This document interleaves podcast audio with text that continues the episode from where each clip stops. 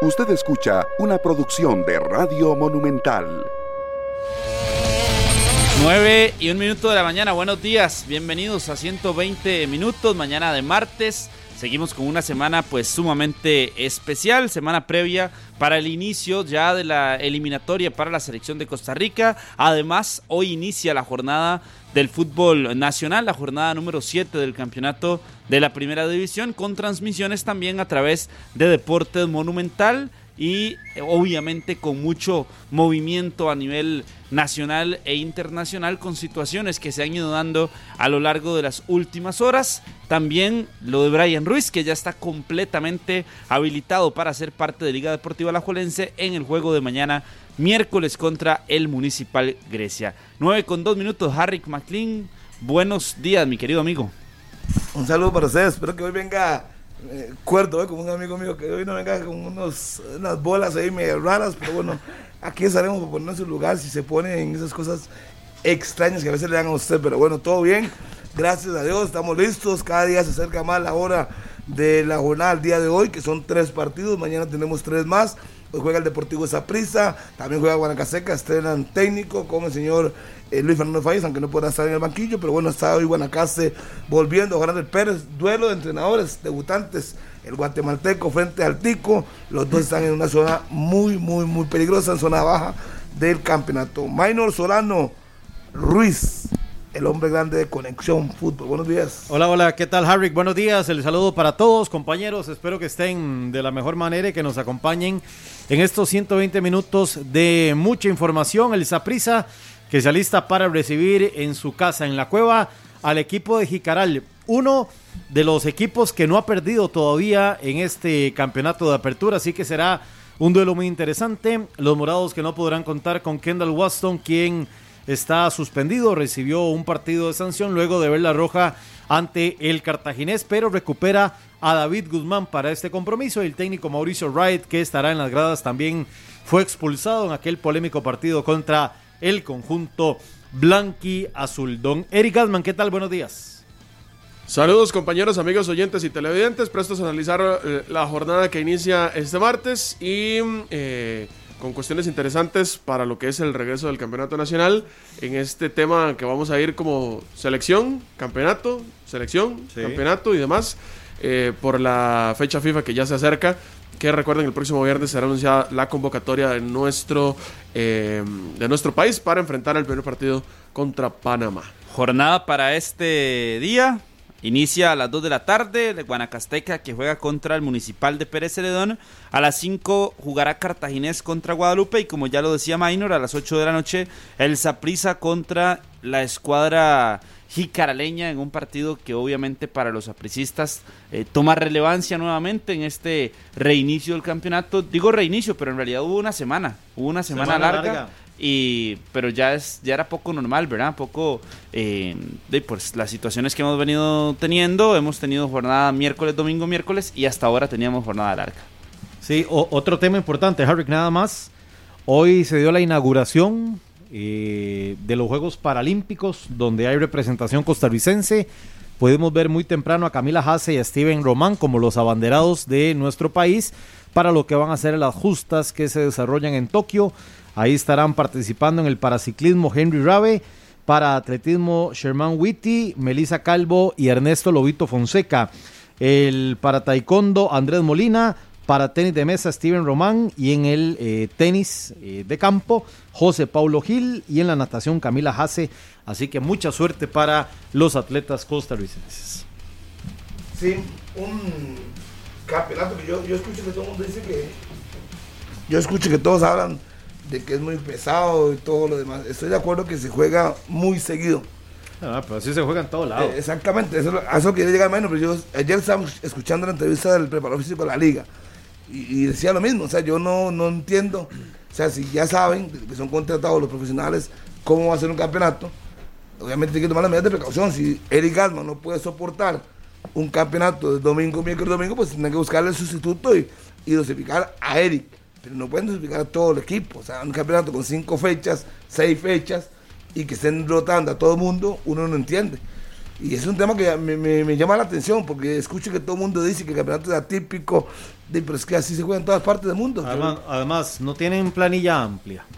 No, y además, no, se hay equipos- hay equipos que no la tienen tan amplia. Sí, pero son los que no se quejan, Carlos, curiosamente. no, y además eso le iba a decir. Usted no que escucha al Santos quejándose tanto. Todos tienen la misma cantidad de partidos. ¿O es que acaso el Santos tiene que jugar menos partidos? Es más porque ya empezó la CONCACAF incluso. Ok. ¿Verdad? Usted no escucha al Pérez quejándose, usted no escucha a Jicaral, usted no escucha a Sporting quejándose. Tienen que hacerle frente con lo que tienen, tendrán que rotar. Lo que pasa es que no son tan mediáticos y, y- y hay que reconocerlo. Nosotros no estamos tan pendientes de cuál jugador o cuántos cambios hizo en formación estelar José Yacone versus Mauricio Wright, Luis Marín o, o el señor Patiño. Pero deberían, a- o sea, vamos a ver, si yo fuera jugador de fútbol, a mí me encantaría estar en ese ritmo que usted recupera, nada más, descansa, prepara visualmente el próximo partido, corrige algunas cosas y vamos a la cancha. O sea, yo, yo, a, a- a- a mí, a mí me encantaría eso. Normalmente cuando es semana larga tienen que entrenar y los jue- martes y jueves son semana do- doble y los jugadores están estrelando y están molestos porque les toca entrenamiento doble. Entonces uno no entiende, yo no entiendo, sinceramente se lo digo. Y son 90 minutos, es que si jugaran 180 cada dos días yo no entendería. Son 90 minutos. Entonces yo digo, pero Ahora, Eric, usted que es un, un atleta y que se está metiendo en el mundo y está rodeado de gente que, que tiene que recuperar rápido, hoy hay demasiadas técnicas de recuperación, hay demasiados elementos tecnológicos que le ayudan Claro. A ver, al jugador no- y lo obliga, perdón, nada más, a ese trabajo invisible que todo deportista profesional debe de cumplir. yo no soy el experto en ese tema, pero sí estoy rodeado de personas, por ejemplo, que tienen, eh, por ejemplo, cargas de trabajo y de entrenamiento todos los días de la semana. Porque y altas. Y, y, y, em, y para que no se me entienda, o sea, son, son deportes diferentes, probablemente yo al que me estoy acercando ahorita más es al triatlón, pero son cargas de trabajo muy fuertes, donde los atletas hasta tienen trabajo todos los días de la semana, obviamente es una cuestión que es balanceada, no es como que te vas a matar todos los días porque el cuerpo necesita, y, y cada día entrenas cosas diferentes, pero a ver, las cargas de trabajo son tan altas que yo a veces no me explico cómo los futbolistas que te entrenan, ¿qué? Un par de horas al día. ¿Y cuál es el promedio de un futbolista en el fútbol nacional? Que sería un buen tema para un preparador físico. ¿Cuál será el promedio, por ejemplo, de cuántos, de cuánta distancia recorren en un partido? ¿Entre cuántos kilómetros, por ejemplo? Sí, por anda, anda entre 13, 13, kilómetros, 14, así, alguien que corrió, alguien, sí, sí, alguien que corrió muchísimo, sí, 15 pero no son- kilómetros. Pero no son todos. No Pero es- no, no, no, no, no son todos. Evidentemente el portero no va a correr tanto. No, no. Pero, a ver, vuelvo y, y repito. Yo conozco atletas que te corren 21 kilómetros dos veces por semana. Entonces tampoco es una carga y, y- y- y son deportes diferentes, ¿verdad? Son cargas diferentes, se trabaja diferente, pero es que yo ni siquiera lo voy a comparar con otro deporte, yo lo comparo con el mismo fútbol a nivel internacional. Yo no veo preparadores físicos y entrenadores en México quejándose por la cantidad de partidos, yo no lo veo en España. Es más, le pongo el caso de Pedri, que se habló mucho al final de la temporada anterior. 73 partidos jugando con la selección sub-20, jugando con, con su club, con la selección de España, jugando eh, todo, básicamente. Y sin querer descansar, porque él mismo... Sí, él quería seguir jugando. Está bien, es un muchacho joven. Pero, a ver, una de dos. O entonces, rejuvenecemos nuestras planillas y dejamos de escuchar que los jugadores están cansados o nos adaptamos al, al fútbol mundial.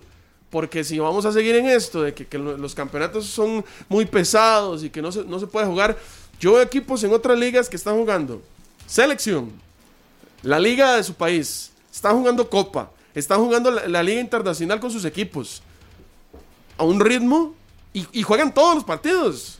Y juegan todos los partidos y rinden todos los partidos. Siempre están. Y no se lesionan, tienen cargas repartidas.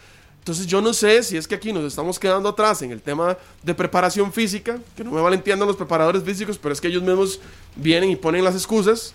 O de quién sabe qué están comiendo en otros países. Carlos, lo de Brian sí está. Sí, sí, sí, así lo, lo dijo don Juan Carlos Herrera, que ya estaba. Que ya estaba habilitado. Ya tenía el sí para jugar. Que a mí me genera duda ese, ese, lo que Brian sufre. Y depende de una el pequeña, técnico una pequeña abertura es. en el aductor. Sí, Sí. Yo, yo, yo lo que he escuchado, lo que le- o más lo que le interpreté yo que transcribí la entrevista, es que no estaba. No, pero el, si el Leo dice que sí está. Por eso, a mí me genera O sea, duda el- la- el- él, lo, lo que tiene Brian Reed. Vamos a ver. La Si- lesión, si Juan Carlos. Herrera lo dijo, pues, obviamente hay que creerle. Pero a mí me genera duda esa pequeña eh, lesión que tiene Brian Bueno, si lo escuchamos juntos ayer. Por eso, por eso a mí. Pero yo me quedé Y maquinando. habla de la sobrecarga también. Y después habló de, ese, de esa pequeña situación en, en su En autor, pero que no era yo me- nada grave. Claro, pero yo me quedé pensando, eh, ya que tenga una pequeña, ¿qué fue lo que dijo? Fisura, ¿es? Sí, mm, sí, una pequeña rotura, creo. Sí, O a, algo- a mí eso es lo que a mí me, me- No dejó, me dejó un poquito ahí incómodo.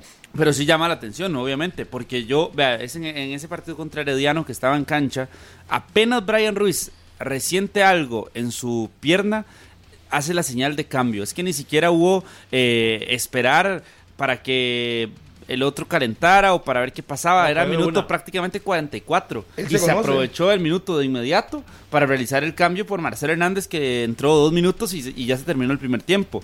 Pero de hecho, pues sí, obviamente él se conoce y toma esa decisión de inmediato de no, de no seguir. Y el mismo técnico lo había reconocido, de que más bien las cargas de trabajo de Brian en medio año, pensando en Final Four, cierre de campeonato y también en Copa Oro, le habían pues caído mal y que le habían afectado. Y ayer lo vuelve a decir Juan Carlos Herrera, que ese tema de medio año a Brian le lo golpeó y lo golpeó el hecho de no cumplir con la pretemporada. Y esto también, a ver, porque a- aquí estoy leyendo comentarios de que la gente habla de, de- de que son los jugadores que no hicieron pretemporada. No, es que ya en el Saprisa pasó. Ya Cristian Bolaños, que sí hizo pretemporada con el Saprisa, también se quejó. Utilizó la frase, si no estoy mal, me corrigen compañeros, nos están matando. Esa fue la frase que utilizó Bolaños, ¿verdad? Entonces también pasa por un, un- un tema de los jugadores que también hicieron pretemporada. Y, uy, y estamos empezando el campeonato, que era lo que hablábamos, ¿verdad? Es que si ya llevábamos las 22 fechas, ya pasó todo el proceso de selección, ya se jugó liga con CACAF, estamos con el eh, en estas etapas donde se tuvo que suspender fechas y estamos eh, apretando partidos miércoles, domingo para que se cumpla. Todavía uno entiende, pero es que estamos iniciando el campeonato. Yo, ahí es donde yo no me lo explico. Hemos tenido seis jornadas y el torneo inició la última semana de julio, ¿no? Correcto. Estamos hablando de que ya estamos 24 de agosto. Han pasado prácticamente mes y medio, 28 días. 28 días desde que inició el torneo y se han disputado seis jornadas. Si hacemos la división, estamos hablando de que es un partido cada 4 o 5 días. Lo que pasa es que han ha habido equipos. A Zaprisa le pasó que jugó, me parece, domingo y volvió a jugar martes a las 9 de la noche.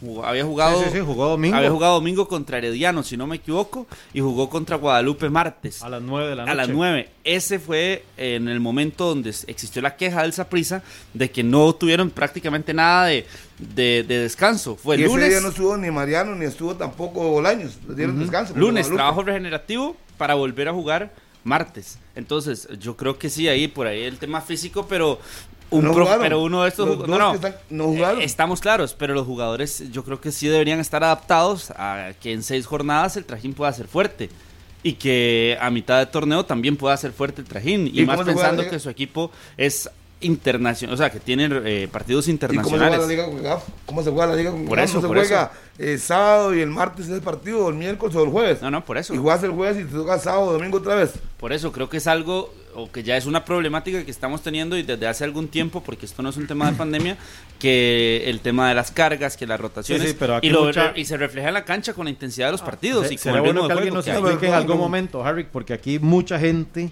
por ejemplo, mi buen amigo Pablo Esquivel, está, y don Aldro Almena está comparando y está poniendo el ejemplo de los ciclistas, ¿verdad? Que etapa a etapa, o sea, hoy corren 150 kilómetros, mañana 130 221. y, la, y puede que siga la de 220. Harry, que usted que es un especialista del ciclismo también lo puede ampliar. Eh, eh, vamos a- y eso es todos los días, ¿verdad? Son cargas gigantescas. No Sí, sé, sí, sí. por eso, si la preparación es distinta. Y con recorridos de alta montaña, No, no. otros con sprint. El desgaste, son- aunque sea un plano, Carlos, Uf. meterle 150 por día Sí, sí, es durísimo, no. ¿verdad? y con un corto tiempo de recuperación. Yo, yo me quedo también, a ver, el ritmo de nuestro campeonato tampoco es que es tan... Tan elevado. Ah, sí, Por que eso de es le locura. estoy diciendo, Que que es como una etapa reina. Ni jugando domingo a domingo, la- la- el campeonato no es intenso tampoco. Eso, ni eso es lo jugando que le digo. domingo a domingo. Que eso nos, nos, nos señala que la gran problemática también viene cuando ya se ve reflejado en el campo de juego y cuando usted ve equipos que les cuesta mucho o que en el cierre de partidos ya el desgaste físico es tal que le remontan un partido o que le empatan o que no tienen como eh, capacidad de reacción y que los jugadores del banquillo pues ingresan tal vez eh, con un desgaste que se nota por partidos que traen atrás. Todo eso al final se ve reflejado en la o en el nivel que podemos tener en nuestro campeonato a nivel futbolístico y a nivel de ritmo, a nivel de cuánto, por eso preguntaba el promedio, porque yo creo que el promedio aquí es bajo en cuanto a la distancia que recorren los jugadores. Recuerdo a Sí. Celso en Brasil 2014, Corriendo lo que ha 13 recorrido. kilómetros. Y, y eso aquí no, no, no, No, no, probablemente no. Llegaremos a 8, 9. mucho, sí. Entre, acaso. entre menos de nueve. Bueno, menos ya, de yo no quisiera imaginar qué se diría aquí si, si tuviéramos un ritmo como el mexicano, como el argentino, como el colombiano. Yo creo que No, porque esto es lo que nos pasa factura cuando vamos a jugar por, allá. exactamente. Y cuando Eso es nos una de las damos razones. cuenta de la realidad que hay. Esa es una de las razones por las cuales el nivel de nuestro Es campeonato bajo. es bajo. Sí, claro, claro. Así de sencillo. Y yo entiendo que no son máquinas, uno entiende, pero también estamos hablando de seis partidos, seis jornadas. Entonces uno dice, y no creo o no recuerdo quién habrá jugado de campo los 90 minutos hasta el momento completo de los seis partidos. El promedio de nuestro, de nuestro fútbol son 44 partidos al año. Esto sin tomar los equipos que clasifican, que les toca jugar Cuatro más y llega a la final. seis, digamos, si hay super, super, eh, eh, gran final, digamos, seis. Más, échale ocho partidos de... Selección, mucho. y- sí, o, o liga con CACAF, digamos. Bueno, pero esos Promediamos son tres, unos- dos equipos, tres equipos. es Sí, decir, sí, son algunos futbolistas que les toca jugar alrededor de 50, 55 partidos al año. Que es un promedio totalmente normal en el fútbol del Y ahora mundo. usted hablemos a nivel mundial. Usted va a un equipo como el Real Madrid y el promedio serán 38 partidos de liga, hablando de una temporada, ¿verdad? 38 partidos de liga, le puede meter unos 8 de copa, más... eh, Copa de- del Rey. Solo de Champions, estás hablando de que son 6 de fase de grupos, añadiendo octavos de final 2, son 8, 10, eh, ya prácticamente llegas a 55, 60 partidos, ¿verdad? Entonces, tal vez en cuanto al tiempo se hace más corto, pero el, pero el número de partidos al final alcanza eh, un número mayor en otros países donde hay que compararse y para crecer hay que compararse con los mejores. Aquí me pone un, un- buen ejemplo mi amigo Steven, que no sé si ustedes recuerdan, el Saprisa de, de- de Mauricio Tulbovich, que ahí fue donde nació aquel tema de la Sapriora. de Marcelo que- Tulbovich. de Marce- sí, Marcelo Tulbovich. Em, que era que los equipos ya después del minuto 80, cansados, y el Saprisa seguía jugando fuertísimo, y por eso era que normalmente anotaba en los últimos minutos de partido. Y yo recuerdo lo bien que se hablaba de la preparación física del Saprisa en, en la era de, de Marcelo Bueno. Cuando era el preparador físico. que hoy en día es preparador físico del River, ¿verdad? O sea, usted ahí ya logra también ver cómo la metodología eh, que se utilizó aquí en algún momento, pues ahora pasó a ser la metodología eh, o uno de los preparadores físicos del staff técnico de Marcelo Gallardo en el River Plate y que demuestra esa capacidad de que por algo vino aquí y que por algo, pues obviamente demostró sus condiciones, pero bueno, ahí está donde está demostrando esa capacidad que tal vez aquí es muy difícil, porque ahí tendríamos que ir al tema de la disciplina, de la exigencia, porque Minor pone el ejemplo de los ciclistas. Sí. ¿Y cuál es el día a día del ciclista en esa competencia, ¿verdad? El profesionalismo con el que enfrentan eh, las etapas, el Cada descanso tiene que un rol, tienen. ¿verdad? Dentro de carrera. Por eso, también, pero yo hablo, yo hablo de las, de las condiciones y del descanso, que eso es un área profesional. No de que usted va, entrena y después se va a la casa, se come aquella empanada llena de carne, después se va de fiesta a la noche y al día siguiente quiere rendir. Creo que es muy complicado así. Y hay casos de casos y hay ejemplos de ejemplos. ¿Ustedes no les ha pasado que han ido el viernes a tomarse algo y en altas horas de la noche, prepandemia, y se topan jugadores? Muchas veces A mí me ha pasado muchísimas veces, días previos de partido, que me los topo. no hay que ir a los bares, yo me los he topado en las casas. Bueno, imagínense Sí, peor. Entonces, eso habla del profesionalismo y del por qué muchas veces físicamente no van a rendir. Así es muy difícil. Y el profesional eh, obviamente no es que no pueden tener ese tipo de, de lujos o no es que no pueden salir, porque tampoco. Pero es el hecho de Hay que tiempo para todo. eh, cómo se cuida en el momento donde estás compitiendo profesionalmente. Sí, al final lo que estábamos tocando es que eh, el tema, yo digo, es que son seis partidos. Seis, digamos, la selección jugó Copa Oro, no, no cuenta. Una, un fogueo, siete. Y el Santos, que jugó dos de CONCACAF. Nueve partidos, o sea, llevamos nueve partidos.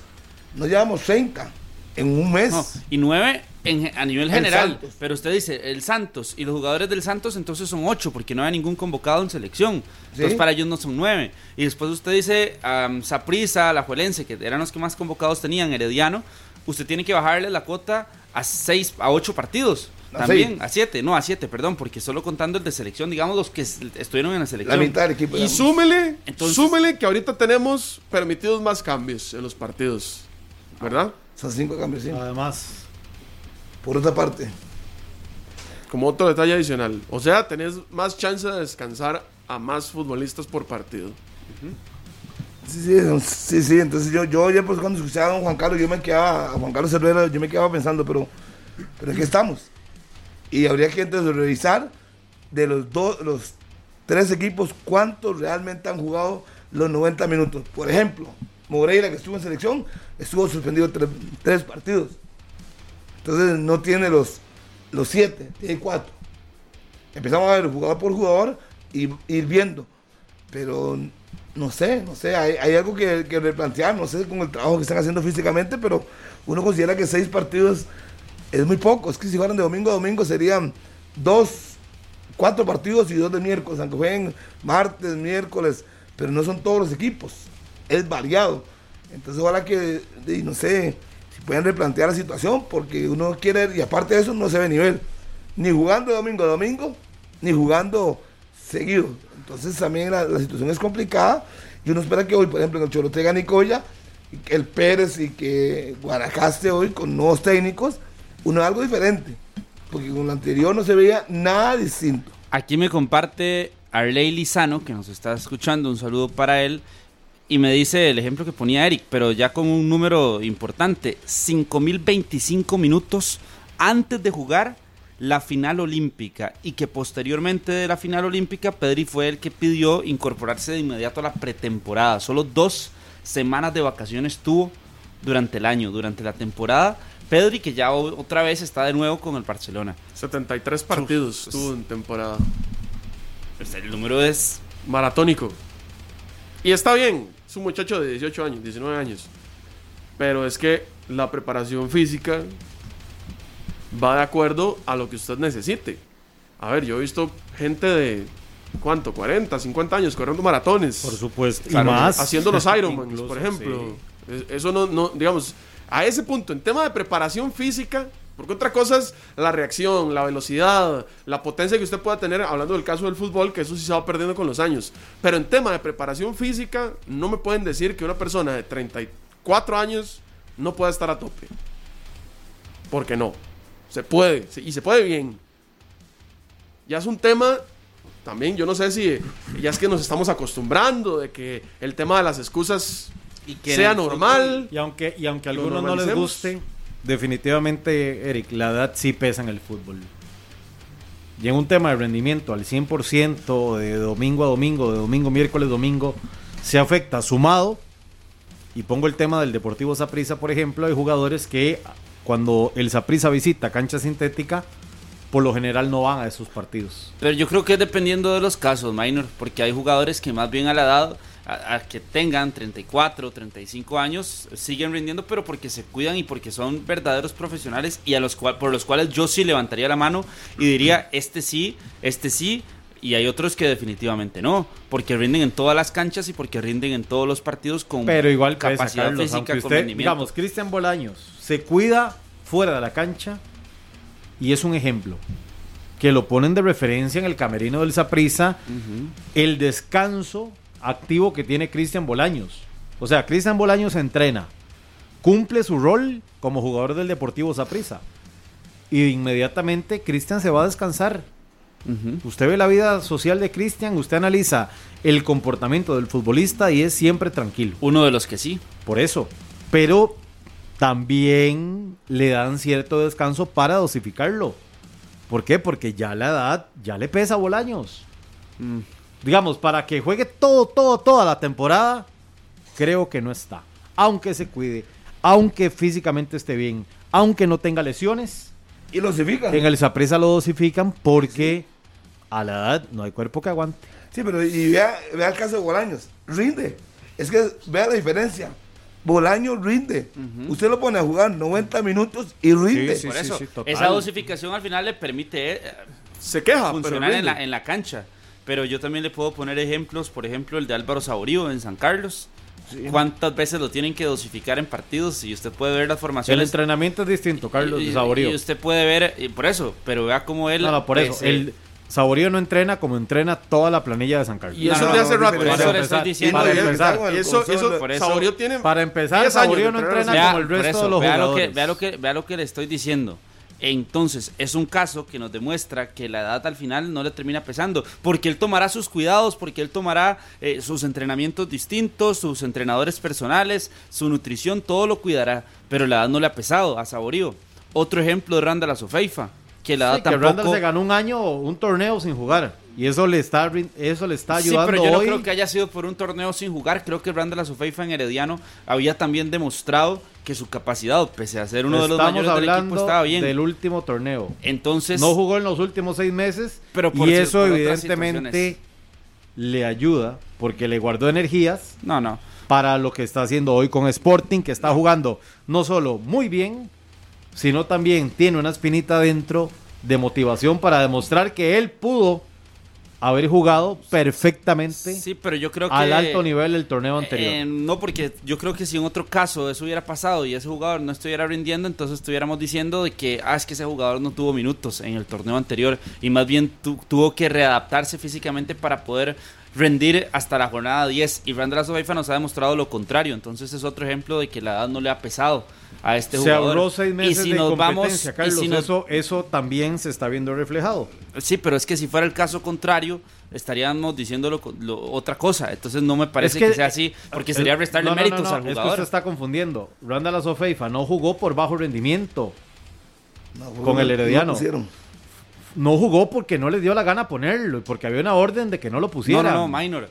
Sí, Pero estamos hoy- claros, sí, estamos, sí. estamos claros, pero eso no eh, Pero no usted está afecta, poniendo el ejemplo como si no hubiera jugado No, por bajo rendimiento. No, no afecta, no, porque le estoy diciendo que pese a no haber jugado, sea cual sea la situación, si hubiese sido otro caso y en este torneo no estaría rindiendo, hoy usted vendría aquí a decir, es que como el torneo anterior no jugó, este torneo No, no, rinde. ¿por qué? Porque es muy fácil para, para usted No, decirlo de esa forma. es que el ejemplo Pero lo de otro Azofeifa, caso. lo de Randall Azofeifa es un caso espectacular de cómo pese a la edad que tiene, él sigue rindiendo en cancha e incluso antes, e incluso antes, cuando estaba en el Herediano, antes de estos seis meses, No, no, seguía eso- rindiendo bien en eso cancha. eso pese todos lo sab- edad, Aquí lo de no que lo está demostrando. todos lo sabemos. Lo, que lo está demostrando y le estoy poniendo el ejemplo. Otro muy claro que también está en Sporting, que jugó el torneo anterior y que es uno de los que está con mayor edad en campeonato nacional, lo de Roy Miller y que también demuestra su nivel, ¿verdad? Y la preparación que ha tenido No con jugó, buen tanto- nivel no jugó el torneo anterior prácticamente. ¿Cómo no ¿verdad? jugó? No jugó mucho, estuvo lesionado. con el Santos de Sí, pero era uno de los titulares cuando estuvo bien en el Santos y sí eso, jugó. no jugó tanto. No, no, sí jugó, sí No jugó. jugó No fue el caso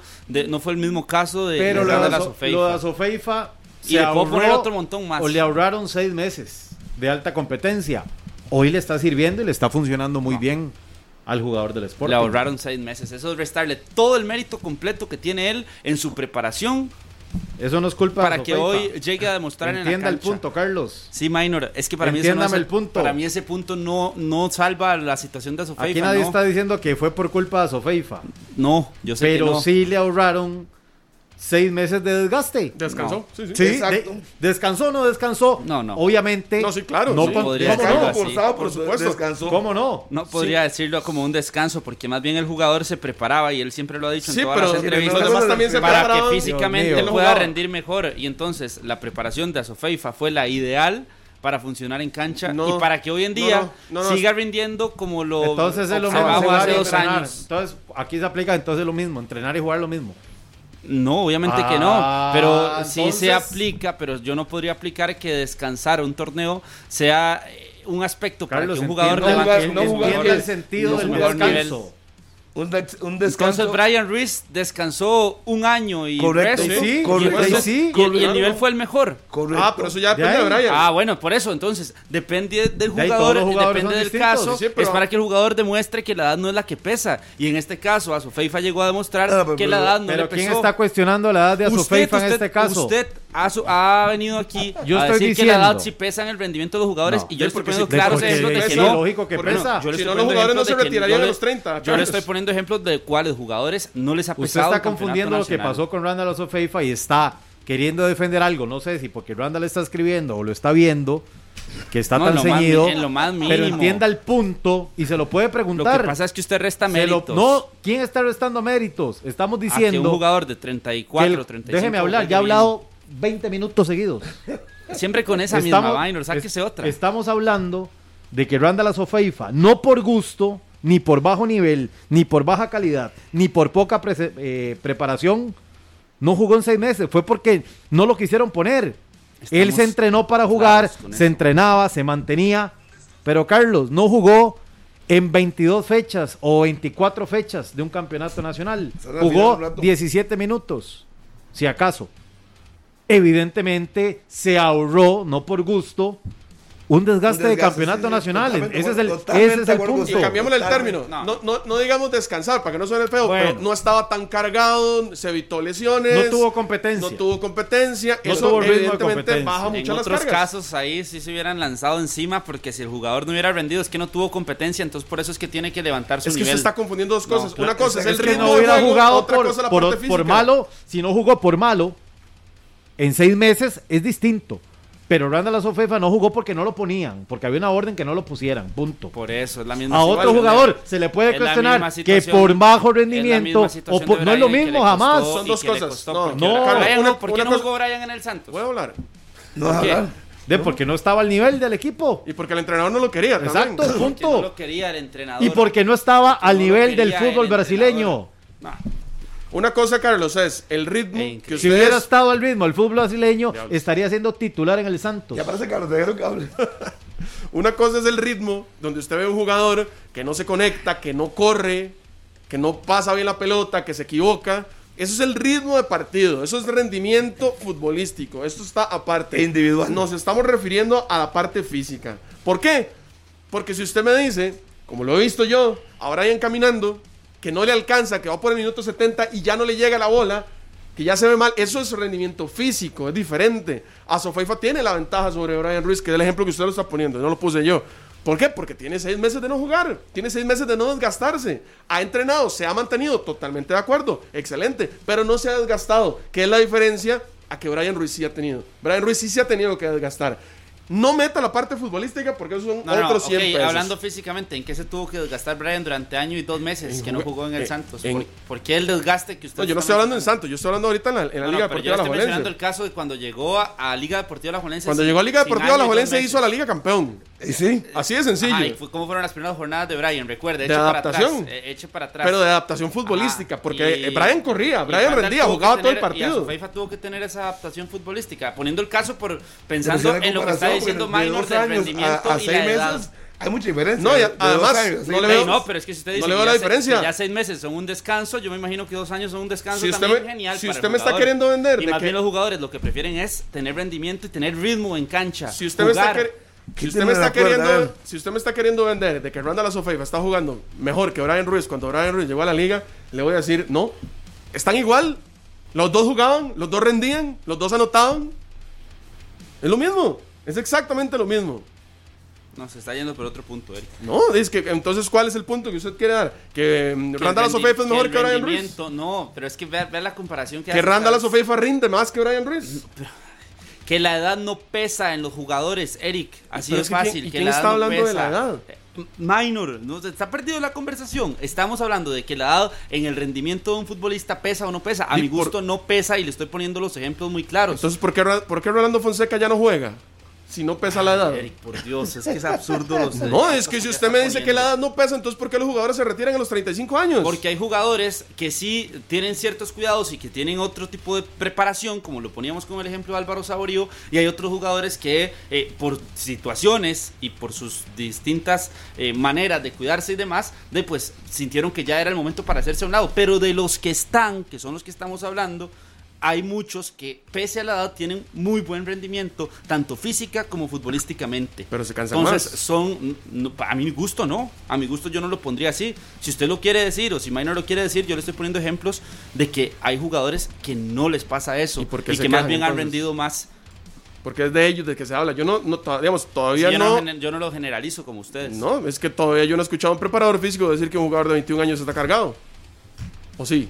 No, no, no. Porque el ejemplo ha sido con Brian, el ejemplo ha sido con Bolaños, ha sido con Barrantes, ha sido con Mariano. Exacto. Son todos jugadores mayores de 30. Bueno, pero usted los generaliza, que todos esos entonces tienen un ya por ellos. no, no, no lo digo yo, lo los lado preparadores pesa, yo físicos no. y ellos mismos. Yo no, No, no, no. diría eso. Si no, no porque usted lo puede, se lo puede ir a preguntar a los jugadores y, y, y estos Y casos seguro que que u otros y le van a explicar bien su situación física Por y le pueden decir, bueno, y, y- y no, y es que no se lo tienen que explicar. Usted lo podrá ver en algunos con minutos de juego de que tienen más minutos que muchísimos menores de 25, muchísimos menores de 30 y sin ningún problema. Y más allá de los minutos, también las estadísticas reflejan que aportan en cancha.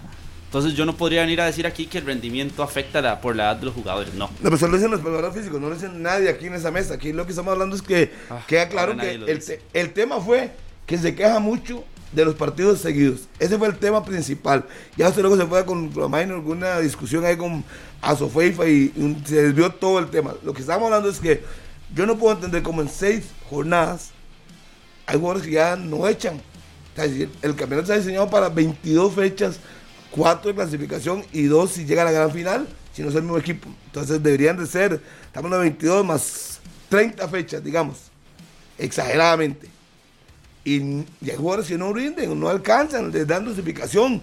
Y ese es el tema domingo domingo domingo. Yo entiendo los que no han hecho pretemporada, porque obviamente pues el hecho de la pretemporada es la base física para poder soportar un campeonato todo el año. Eso está claro. Pero las circunstancias también involucran a los equipos a poner a sus jugadores. Pero en otra, otra parte del mundo hay jugadores que se suben en Copa América, están vacaciones, les dieron vacaciones, les dieron descanso, luego volvieron y se incorporaron poco a poco. Ya que Don Aluma está molesto, quiere jugar ya. Entonces, eh, pero aquí van de una a la cancha. Entonces también es una planificación de los equipos. Yo sé que no hay muchos recursos, pero si ya se sabía desde antes de arrancar el campeonato, porque antes los presidentes ya sabían cómo iba a ser el calendario, cómo se iba a jugar, eso tiene que tomarlo en cuenta. Y si tiene que jugar usted cinco fechas con jugadores que no son habituales, pues tiene que hacerlo si quiere cuidar a sus jugadores claves para que rindan. Y no estar domingo a domingo llorando que el campeonato es muy pesado. Es que no hay otra forma. Y eso se soluciona rejuveneciendo las planillas. Que Claro. es algo que siempre se ha hablado. Usted quiere dinámica, quiere potencia, quiere dejar de pasar problemas en el tema físico. Ponga a los que mejor están. ¿Quiénes son los que mejor están físicamente? Eh, los jóvenes. Sí. Así de sencillo. Son los que más corren. Son los que menos se lesionan. O son los que más rinden en ese aspecto. o sacrifique tres jornadas sin sus jugadores estelares, les da la mini pretemporada y juega con los que tiene. Ni importa que sean jóvenes, viejos, regulares, lo que quiera. Bueno, es un- usted es un muy buen tema que plantea, dosifica. Dosifica. Que, yo necesito que Brian, por ejemplo, me rinda. Que a Sofeifa me rinda, se haga la selección, por ejemplo. Entonces lo que hace es dosificarlos. Y los deja fuera tres partidos. Le hace una mini pretemporada, como hacían antes, para que ya en la jornada 4 entren a competencia y rindan. Pero aquí lo hacemos de revés, metemos dinero a esos jugadores de una vez. Los necesitan, seguramente que sí. Los guardaron un partido, creo que fue nada más. Entraron de cambio. Recuerdo que fue, Ale- creo que fue Ale- Alex López el que jugó en, Sí, eh. en la liga, en San Carlos, si no estoy mal. Y, Correcto. Y, y los, los guardaron un partido, pero no le dieron chance, digamos, ni de descansar ni de adaptarse físicamente al ritmo que ya tenían sus compañeros por pretemporada. Entonces la pregunta es, es la planificación. Si ya se sabía, porque es que a mí no me van a venir a decir que el día que empezó el campeonato se dieron cuenta del calendario. Porque eso no es cierto. Ya sabían que se iba a jugar domingo, miércoles, domingo. ¿O no? ¿O no, Carlos? ¿Se queda tanto? Obvio. Entonces, habría que de- decir, ok, yo recuerdo la época de Pinto, donde decía, ok, yo no voy a contar con fulano, Mencén y con otro, con otros tres partidos, porque voy a hacerles un trabajo de reconocimiento para que me rindan todo el campeonato. y no jugaban tres partidos, independientemente del resultado. Porque igual perdieron con ellos en la cancha y hubieran perdido igual si- con ellos, sin ellos, no sabemos si iban a ganar o perder, pero al final con ellos en la cancha perdieron. Entonces, ¿qué era mejor? Readaptarlos y meterlos a la competencia. O a ellos ponerlos a jugar domingo a domingo. Y les hace un trabajo especial para que ellos puedan rendir. Bueno, pero ese es un punto B, ese punto que usted está tocando ya, ya cambia las circunstancias en el cuanto al tema de la edad y eso es algo que se da a nivel mundial en cuanto a la planificación. Ahí es donde, ahí sí podemos decir que tal vez hay todo un tema por detrás en cuanto a esa planificación que se aplica con jugadores eh, que nunca han tenido pretemporada, los jugadores que estaban en selección y no pudieron estar en una pretemporada, y ya usted ponía el ejemplo de futbolistas en Europa que llegaron de Copa América, que llegaron de Eurocopa y tuvieron que hacer una pretemporada después de unas vacaciones, después de un leve descanso, y cuando aquí hubo jugadores que tuvieron una semana de descanso y ya estaban de regreso con sus equipos. Y yo no sé si por el mismo tema de planillas cortas y demás, ya estaban en cancha. Y por ejemplo, Alonso Martínez tuvo una sobrecarga y no pudo estar también en el partido contra la selección del Salvador como convocado. Y Alonso Martínez, que es uno de los jóvenes, pero también otro de los que no cumplió con la pretemporada con Liga Deportiva Alajuelense. Entonces, yo por eso insisto en que esto es un tema también, bueno, ahí sí, esa sí podría ser, a mi gusto, una de las razones válidas, la planificación con los jugadores que no cumplan con una pretemporada completa, pero decir que por edad no tienen un rendimiento ideal o que va bajando su rendimiento 100%, no, ahí no. Y nos lo demuestra incluso en otras situaciones con cosas que han pasado en nuestro fútbol y cómo los experimentados sacan la casta. El, fútbol tico debería adaptarse a las tendencias internacionales si queremos seguir siendo protagonistas. Y lo que marca o lo que dicta ahora el fútbol internacional es que los jóvenes son los que mandan, son los que están destacando. Los jugadores llegan a los 30, 31 años, se retiran de las selecciones, empiezan a dar el paso al costado, empiezan a ser parte importante del equipo por su experiencia. Y son casos muy contados los que en el fútbol internacional, en los equipos importantes, juegan con más de 34 o 35 años. Casos como el de Cristiano, como el de Messi, que son eh, diferentes, que son obviamente eh, excepciones, pero nosotros no podemos seguir dependiendo de futbolistas que no van a rendir a un ritmo de competencia. Ese es el principal problema que tiene, por ejemplo, nuestra selección actualmente. Y agrégale, Eric, que los jóvenes no levantan la mano. Es que yo vengo diciendo eso También, hace, también. hace tiempos. Esa es la razón principal. Si usted tiene jóvenes que corren un montón, pero no tienen el talento y en la cancha no marcan diferencia, no marcan la pauta, que sí marcan esos ejemplos que pone Eric, porque si la marcan y aquí no, y entonces tendrán que seguir destacando otros. Pero hasta que aparezcan los que la marquen, van a, va, va a, pausar, va a pasar eso que quiere Eric que pase. Y bonito, hablando pero- de Costa Rica, o sea, yo creo que también los equipos tienen que ya empezar a apostarla ahí, a meter jugadores jóvenes. Si sus jugadores de experiencia le ganan campeonatos, dosifíquelos. Es que es una cosa de dosificación. Y usted le dice a su junta directiva de una vez, vea, Eric Gasman y Maynor Solano, que son veteranos, tengo que poner a jugar de domingo a domingo. Así es que si el miércoles no lo pongo, ya saben por qué no lo puse. O, o, de voy a tener que utilizar, dependiendo de los resultados, a X o Y. Exacto. Entonces, de si no gano dos partidos seguidos, tres, porque tengo que hacer una rotación que usted ya conoce por antecedente, porque a Barrante lo renovaron seis meses, no un año como él quería, es para que ustedes entiendan el porqué y las razones. Que igual no debe ser una justificación, porque en Saprisa se supone, y en la liga, que están los mejores jugadores de este país. y Herediano. Bueno, eso lo dice usted. ¿Ah? ¿Hasta no lo cree? No. Ah, ok. Entonces, Había ¿qué- nueve Herediano en la última convocatoria. ¿cómo? Habían nueve Herediano en la última Sí, convocatoria. sí, no importa, no importa. Pero que lo, que lo anticipen. Pero sí, y que Por lo eso, digan. pero eso Ya que anticiparlo usted- es un tema de planificación al final también. Obvio. Sí. Entonces ahí es donde Pero yo sí voy y, podemos decir y- que la planificación y esto es un mensaje para todos, que lo dejen de decir tanto en las entrevistas. Exacto. Ya. Ah, El tema se acaba Cuando dejen de hablar de eso. cuando los mismos protagonistas lo dejen de decir. Algunos lo utilizan para justificar una, Una derrota, algunos lo justifican para eh, hablar de un arbitraje, algunos lo justifican para eh, cuando no jugaron bien, ¿verdad? Hablo del propio jugador. Entonces, de ya, podríamos hablar de la jornada que, se, que arrancará hoy, pero un mensaje para que ya el discurso cambie un poquito. Que hoy en el Chorotega Nicoya, que arranca a las 2 de la tarde, Guanacaseca y Pérez, con nuevos entrenadores que salgan a jugar. Que den están, espectáculo. Harry, es que está- primero están obligados para, dijo Daniel Martínez en conexión. Hoy vamos a ver cuál es el, el más malo del torneo.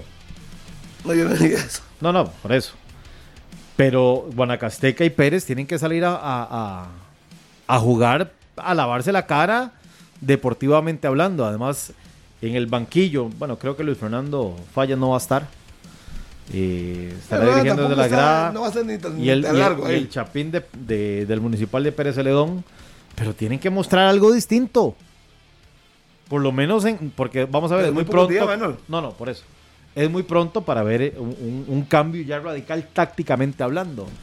Pero que los jugadores tengan un poquito de vergüenza deportiva y salgan a la cancha a mostrar que quieren salir de esa posición. Sí, sí, que si y uno- los que estaban incómodos con Minor Díaz, los que estaban incómodos con Pablo César Guanchop, Que, que jueguen ahora. de que jueguen a ver si es cierto. que jueguen. Viendo los partidos, A ver si es ustedes, cierto. ahora que usted dice eso, porque me llama la atención, es algo que en nuestro fútbol pasa mucho. ¿Dónde hay más disconformidad de jugadores con técnico a- por lo que se ve en la cancha? ¿En Pérez o en Guanacasteca? En los dos por Pérez. igual. Para mí en el Pérez. también. Para mí en el Pérez.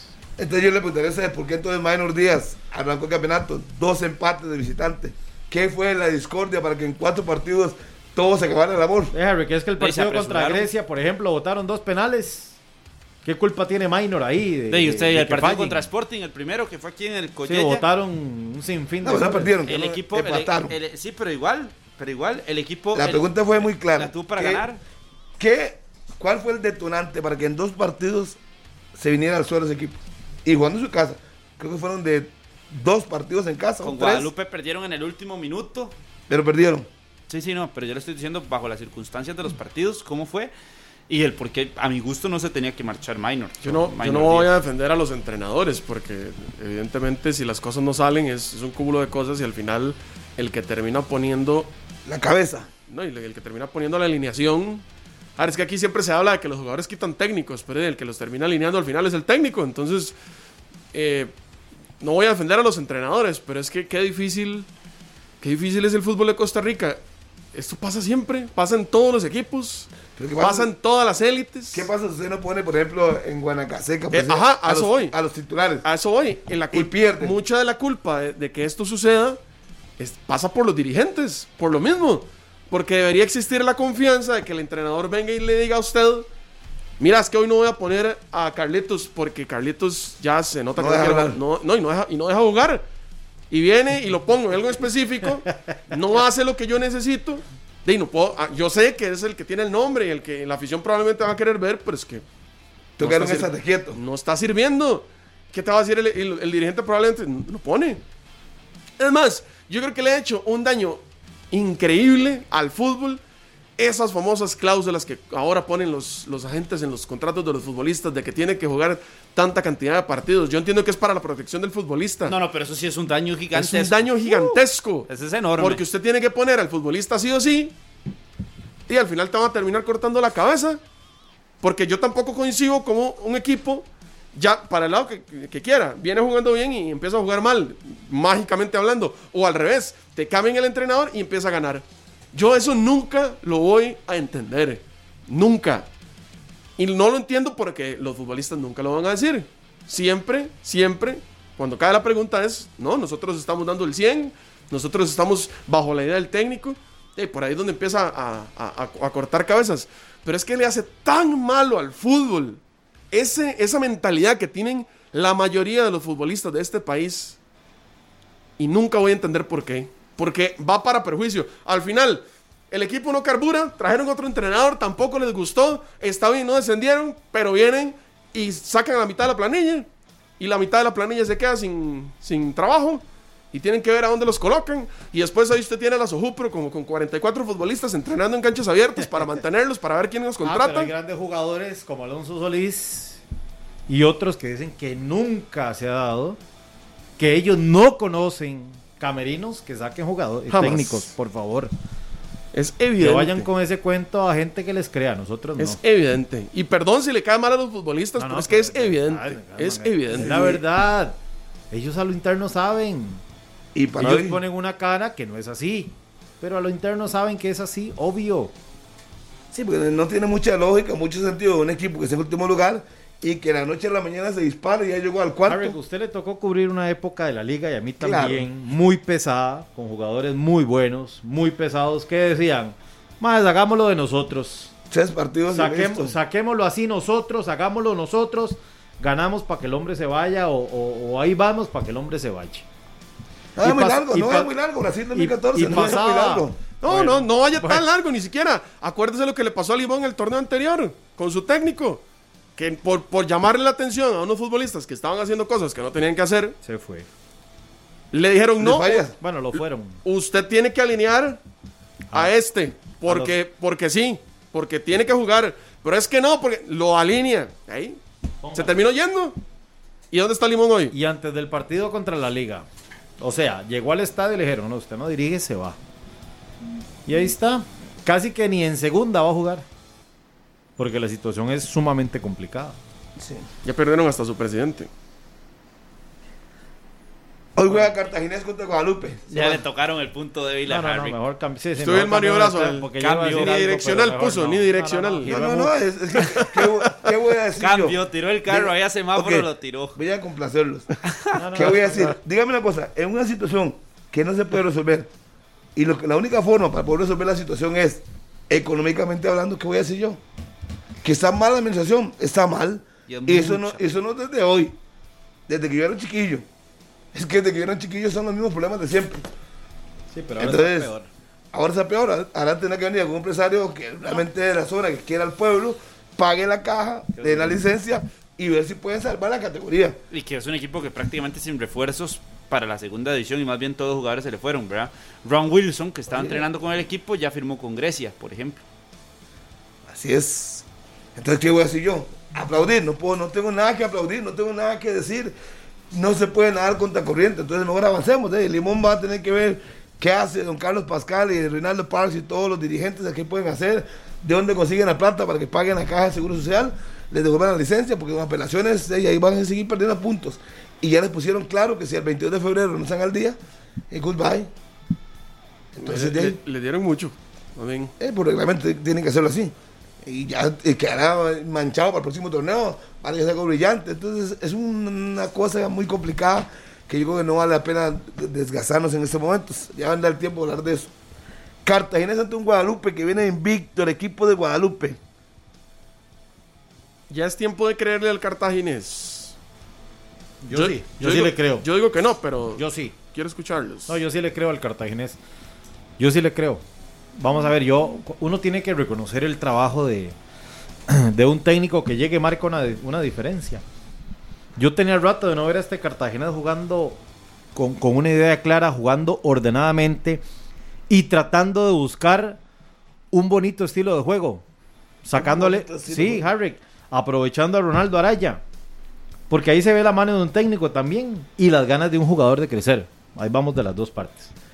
Pero cuando usted ve jugadas colectivas del cartaginés, pase pie a pie, con sentido, intentando la repetición una y otra vez, es porque sí hay una idea que se está trabajando. Me ha tocado eh, seguir de cerca en este torneo en cancha al cartaginés y uno nota una, una diferencia, una diferencia positiva de Heiner Segura, que hay que reconocerlo, es un muy buen entrenador. Que se llevó dos goleadas, sí, pero recompuso. ¿Y cómo recompuso? Y lo destacábamos la, semana anterior. No haciendo cambios a lo loco en una formación. Él va, él va a mantener la idea, él va a consolidar una alineación, va a consolidar una formación estelar para tratar de llegar y seguir luchando en el primer lugar donde se encuentra en este momento, en ese, creo que es triple o cuatro empate que hay ahí. Pero a mí, usted me pregunta, Gasman, yo sí le creo al Cartagena, no sé Harvick, no sé Carlos. Yo sí. Yo a Cartaginés siempre he dicho que le creo hasta que esté clasificado. Ey, qué, fa- ey, qué fácil. No, es que es la, lunes. real- es la Ey, más realidad. fácil, sí, es que es la realidad. Es la realidad por las distintas situaciones, pero sí hay que aceptar y sí es evidente que el cartaginés ha tenido un crecimiento, que el cartaginés ha mejorado, que el cartaginés se reforzó bien y que está muy bien dirigido y que por ende han tenido ese crecimiento. Yo creo que ahí sí aceptaría eh, lo positivo que tienen los brumosos, más allá de decir que si le creo o no le creo, porque al cartaginés sí, bueno, como, como ustedes dicen con el diario de lunes, ahí sí, ahí entonces sí, con cartaginés, hasta que esté, yo le creo, porque Yo- si no, ha estado muy cerca, muy cerca, muy cerca, muy cerca, y todo el mundo le cree, y se echa para atrás y se va, y se pierde. Yo como en el caso de cuando fue con Medford, que los, estuvo en primer lugar y al final casi se complica para clasificar y luego lo golearon en la semifinal contra esa presente, yo no, le creo. Y sobre todo por do- las dos goleadas que se llevó de visitante. O sea, un equipo no puede ser tan inconstante, no puede ser tan inconstante que está bien perder. Y lo he hecho millones de veces. Que ahora perdimos Sporting 1 a 0, 2 1.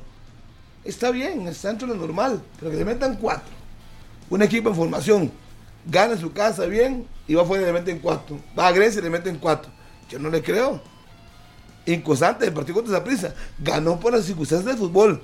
Pero ese partido mereció que le perdiera. Y el fútbol no es de merecimiento, es de goles. Y al final lo hizo Cartagena y ganó. Pero entonces yo, eso es la- esa es la duda que me, genera. Un equipo que ya lo he visto montado y luego se cae. Entonces yo quiero ver si realmente Heiner logra una estabilidad de constancia de juego, que es muy difícil en Costa Rica, por cierto, muy difícil, pero por lo menos que cuando vaya a perder, que pierda decentemente. 1 a 0, 2 a 1, 3 a 2, Un competitivo, pero que le metan 4, 2 derrotas en el torneo, 8 goles, yo no le puedo creer. Yo no le puedo creer. Las circunstancias de este campeonato podrían decirnos de que, bueno, Cartaginés ya le ganó al Saprissa y ya le ganó a la liga.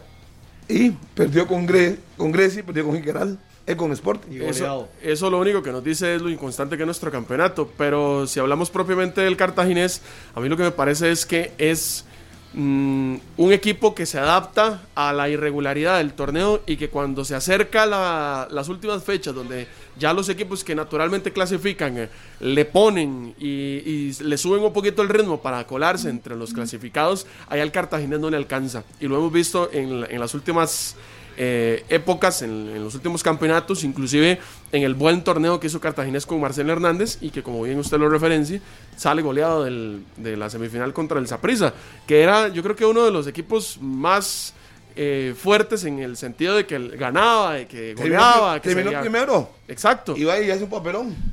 Eh, si bien creo que el trabajo que está haciendo Heiner es bueno, creo que se encontró y, y formó un buen plantel. Qué difícil con un cartaginés que es inconstante.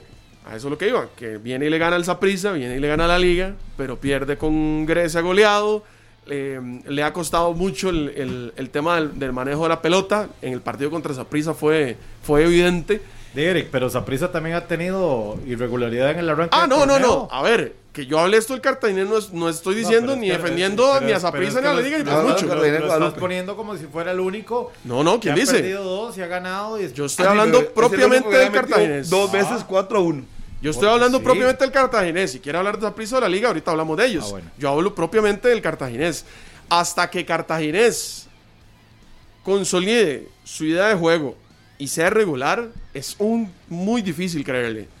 Yo no lo veo clasificando a hoy porque no ha demostrado esa constancia que se necesita. Así de sencillo. Lo mira fijamente, eh, Minor. Significa que no está para nada de acuerdo con lo que usted está diciendo. Supongo que no. Pero está bien. bueno, ¿qué no, significa esa no, mirada? no, yo lo respeto nada más. ¿Qué Para significa esa mirada? No, no, es que pensé que se le había olvidado que Saprissa había perdido, que Saprissa Para había nada. Uh, no. y que no, y que ha sido también eh, Irregular. Salvo el arranque que tuvo, se, se unió a la lista de irregulares. Dígame una cosa, que Zapisa pierda un partido con Herediano 3-2. ¿Usted no cree que es un partido? Es un buen partido, sí. Claro, 3-2. No le metieron 4. No. Eso es lo que estamos hablando, esa inconstancia. Claro, no, no, no, Perder pero- es normal. Pero usted tiene que resaltar también que Heiner no se volvió loco a pesar de los de, la- de los ocho goles que recibió en dos Bueno, partidos. él no se volvió loco por dicha que la directiva te- tuvo tranquilidad y lo aguantó, porque muchos, a lo No, que yo no. lo entendí, No, lo que dijo el presidente que no iba a permitir que pasaran cosas que le pasaron No, no, pero, pero de, es que si usted viene de ganarle a la liga y por más goleada que pierda, yo creo que no sería, o sea, sería muy, eh, ahí sí que no creo que sean tan circunstanciales. de Además, lo goleó un equipo como Grecia que está líder también hoy. Ajá, y Sporting que no ha y perdido. Sporting, que, Por eso. que es líder también. Eh, Es que ento- Pero le ganó a la que pelea por el título. Sí, ¿no? sí, son, son cosas rarísimas que pasan. Pero que eso no- ya es nuestro fútbol, eso ya es pero- algo... Y es histórico. Le ganan a la liga y pierden contra, en aquel momento, Generaleña. Sí. O le ganaban a Saprissa y, y Carmelita perdía contra, no sé, Punta Arenas. Limón. O Limón. Eso siempre ha pasado. Pero yo creo que Heiner y creo que lo está haciendo bien. Creo que lo está haciendo bien. Eh, Porque además venían de golear, perdón, Minor, venían de golear 5-1 a San Carlos, 5-0, 5-1 a San Carlos. 5-1. 5-1, sí, por el gol. Exacto. Pero yo, si usted me pregunta, a mí me. Pero a, eso- eso- a mí la propuesta del cartaginés, de este cartaginés, por lo que yo estoy viendo en cancha, por la propuesta y por lo que busca e intenta hacer el cartaginés, sí, sí me gusta. Yo realmente. como ya lo vi líder, cuando eran por torneo por grupo, lo vi líder. Y después voy a hacer el papelón, entonces yo todavía me quedo eh, en la expectativa.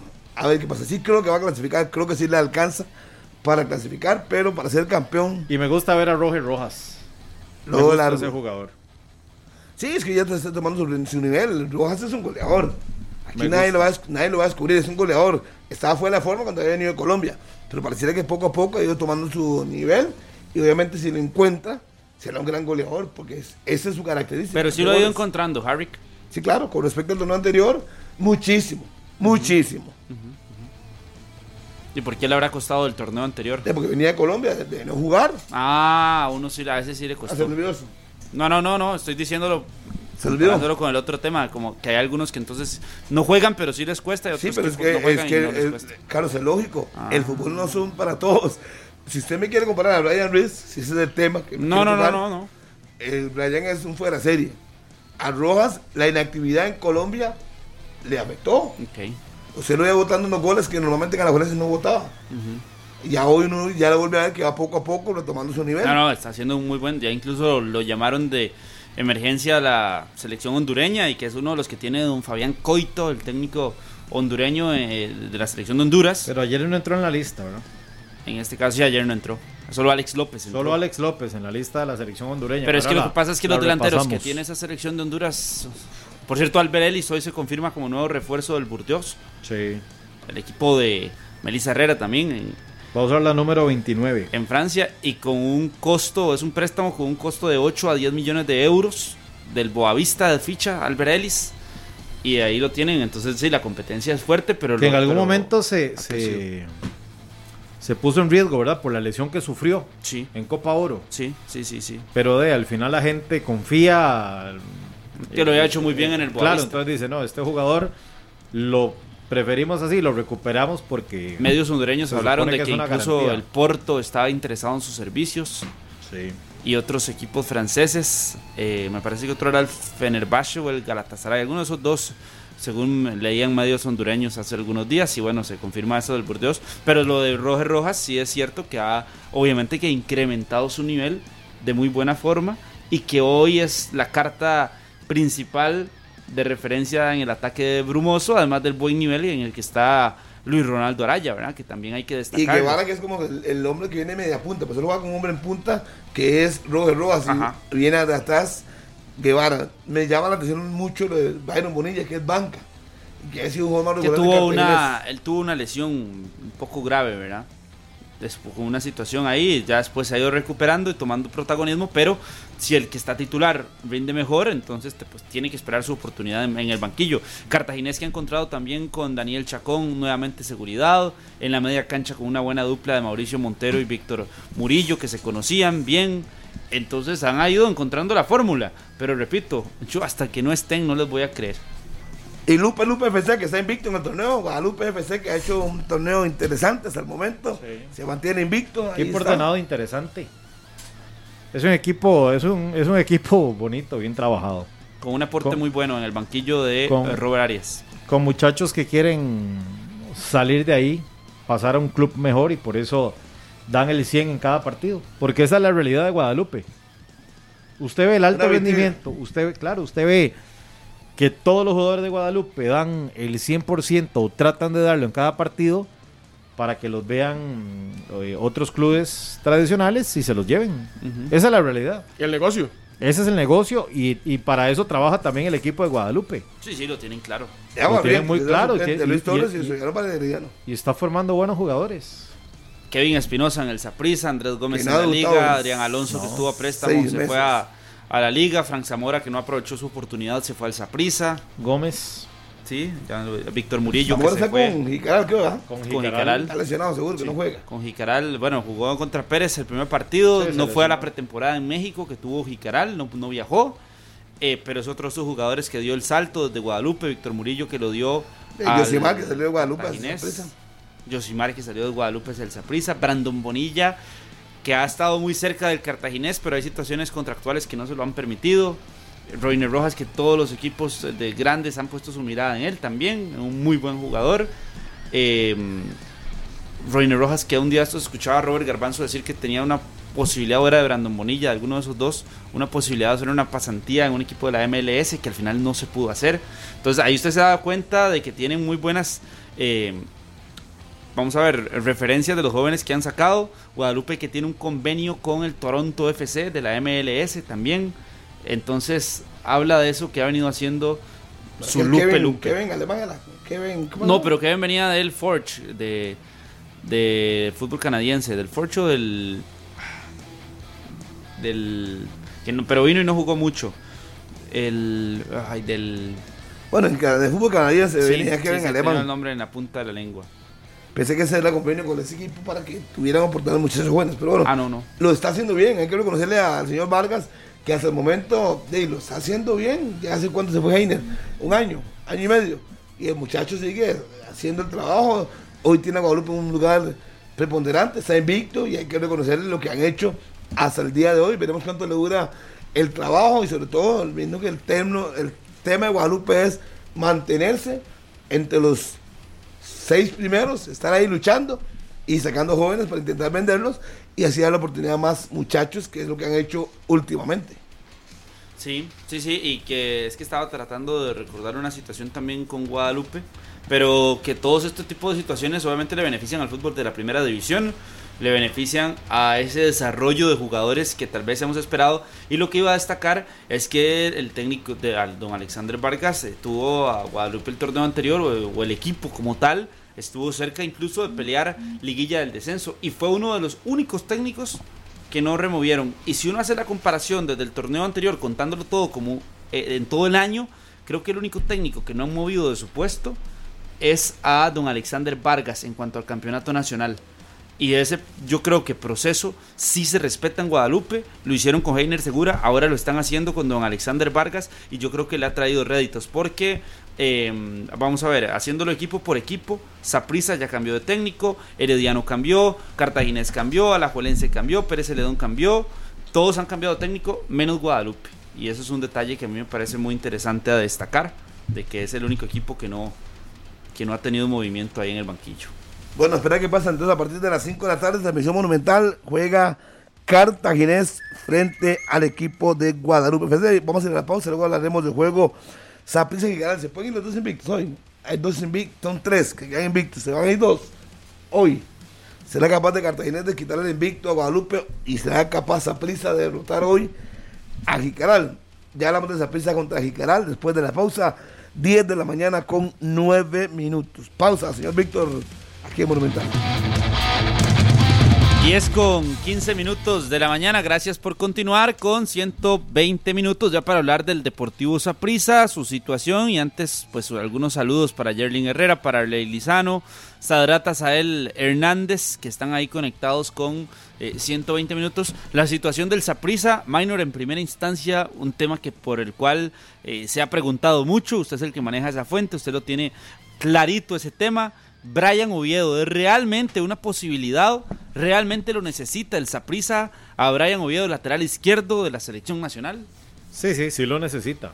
Sí lo necesita. Ayer hubo una reunión entre eh, la gerencia deportiva del Saprissa, don Ángel Luis Catalina, sigue negociando con eh, Brian Oviedo y principalmente con el club, con el Copenhague, con quien Brian todavía eh, tiene contrato.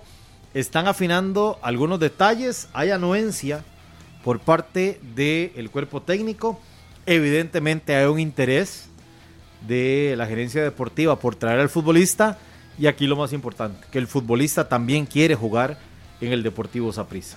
Faltará el ajuste con el Copenhague, evidentemente el tema económico eh, por lo que está acostumbrado. Brian Oviedo tiene contrato actualmente con el equipo danés y son puntos que se están manejando, que están sobre la mesa.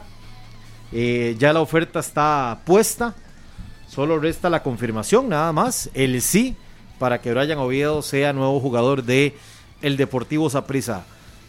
No nos sorprendamos si al final de esta semana o después del partido de hoy contra Jicaral se hace la presentación oficial de Brian Oviedo con el conjunto morado. Bueno, ahí está. Entonces, para mí es la hoy- posición que más necesita el Saprissa reforzar. A esta hora todavía están negociando. No se puede dar por confirmada la noticia, pero sí hay un interés de todas las partes. Hay una oferta, ya hay un papeleo. Ya Saprissa está haciendo todo lo humanamente posible para eh, tratar de tener a, a, Brian Oviedo con dos, por dos vías. Evidentemente, reforzar el- la banda izquierda. que es la más necesaria. Sí, sí.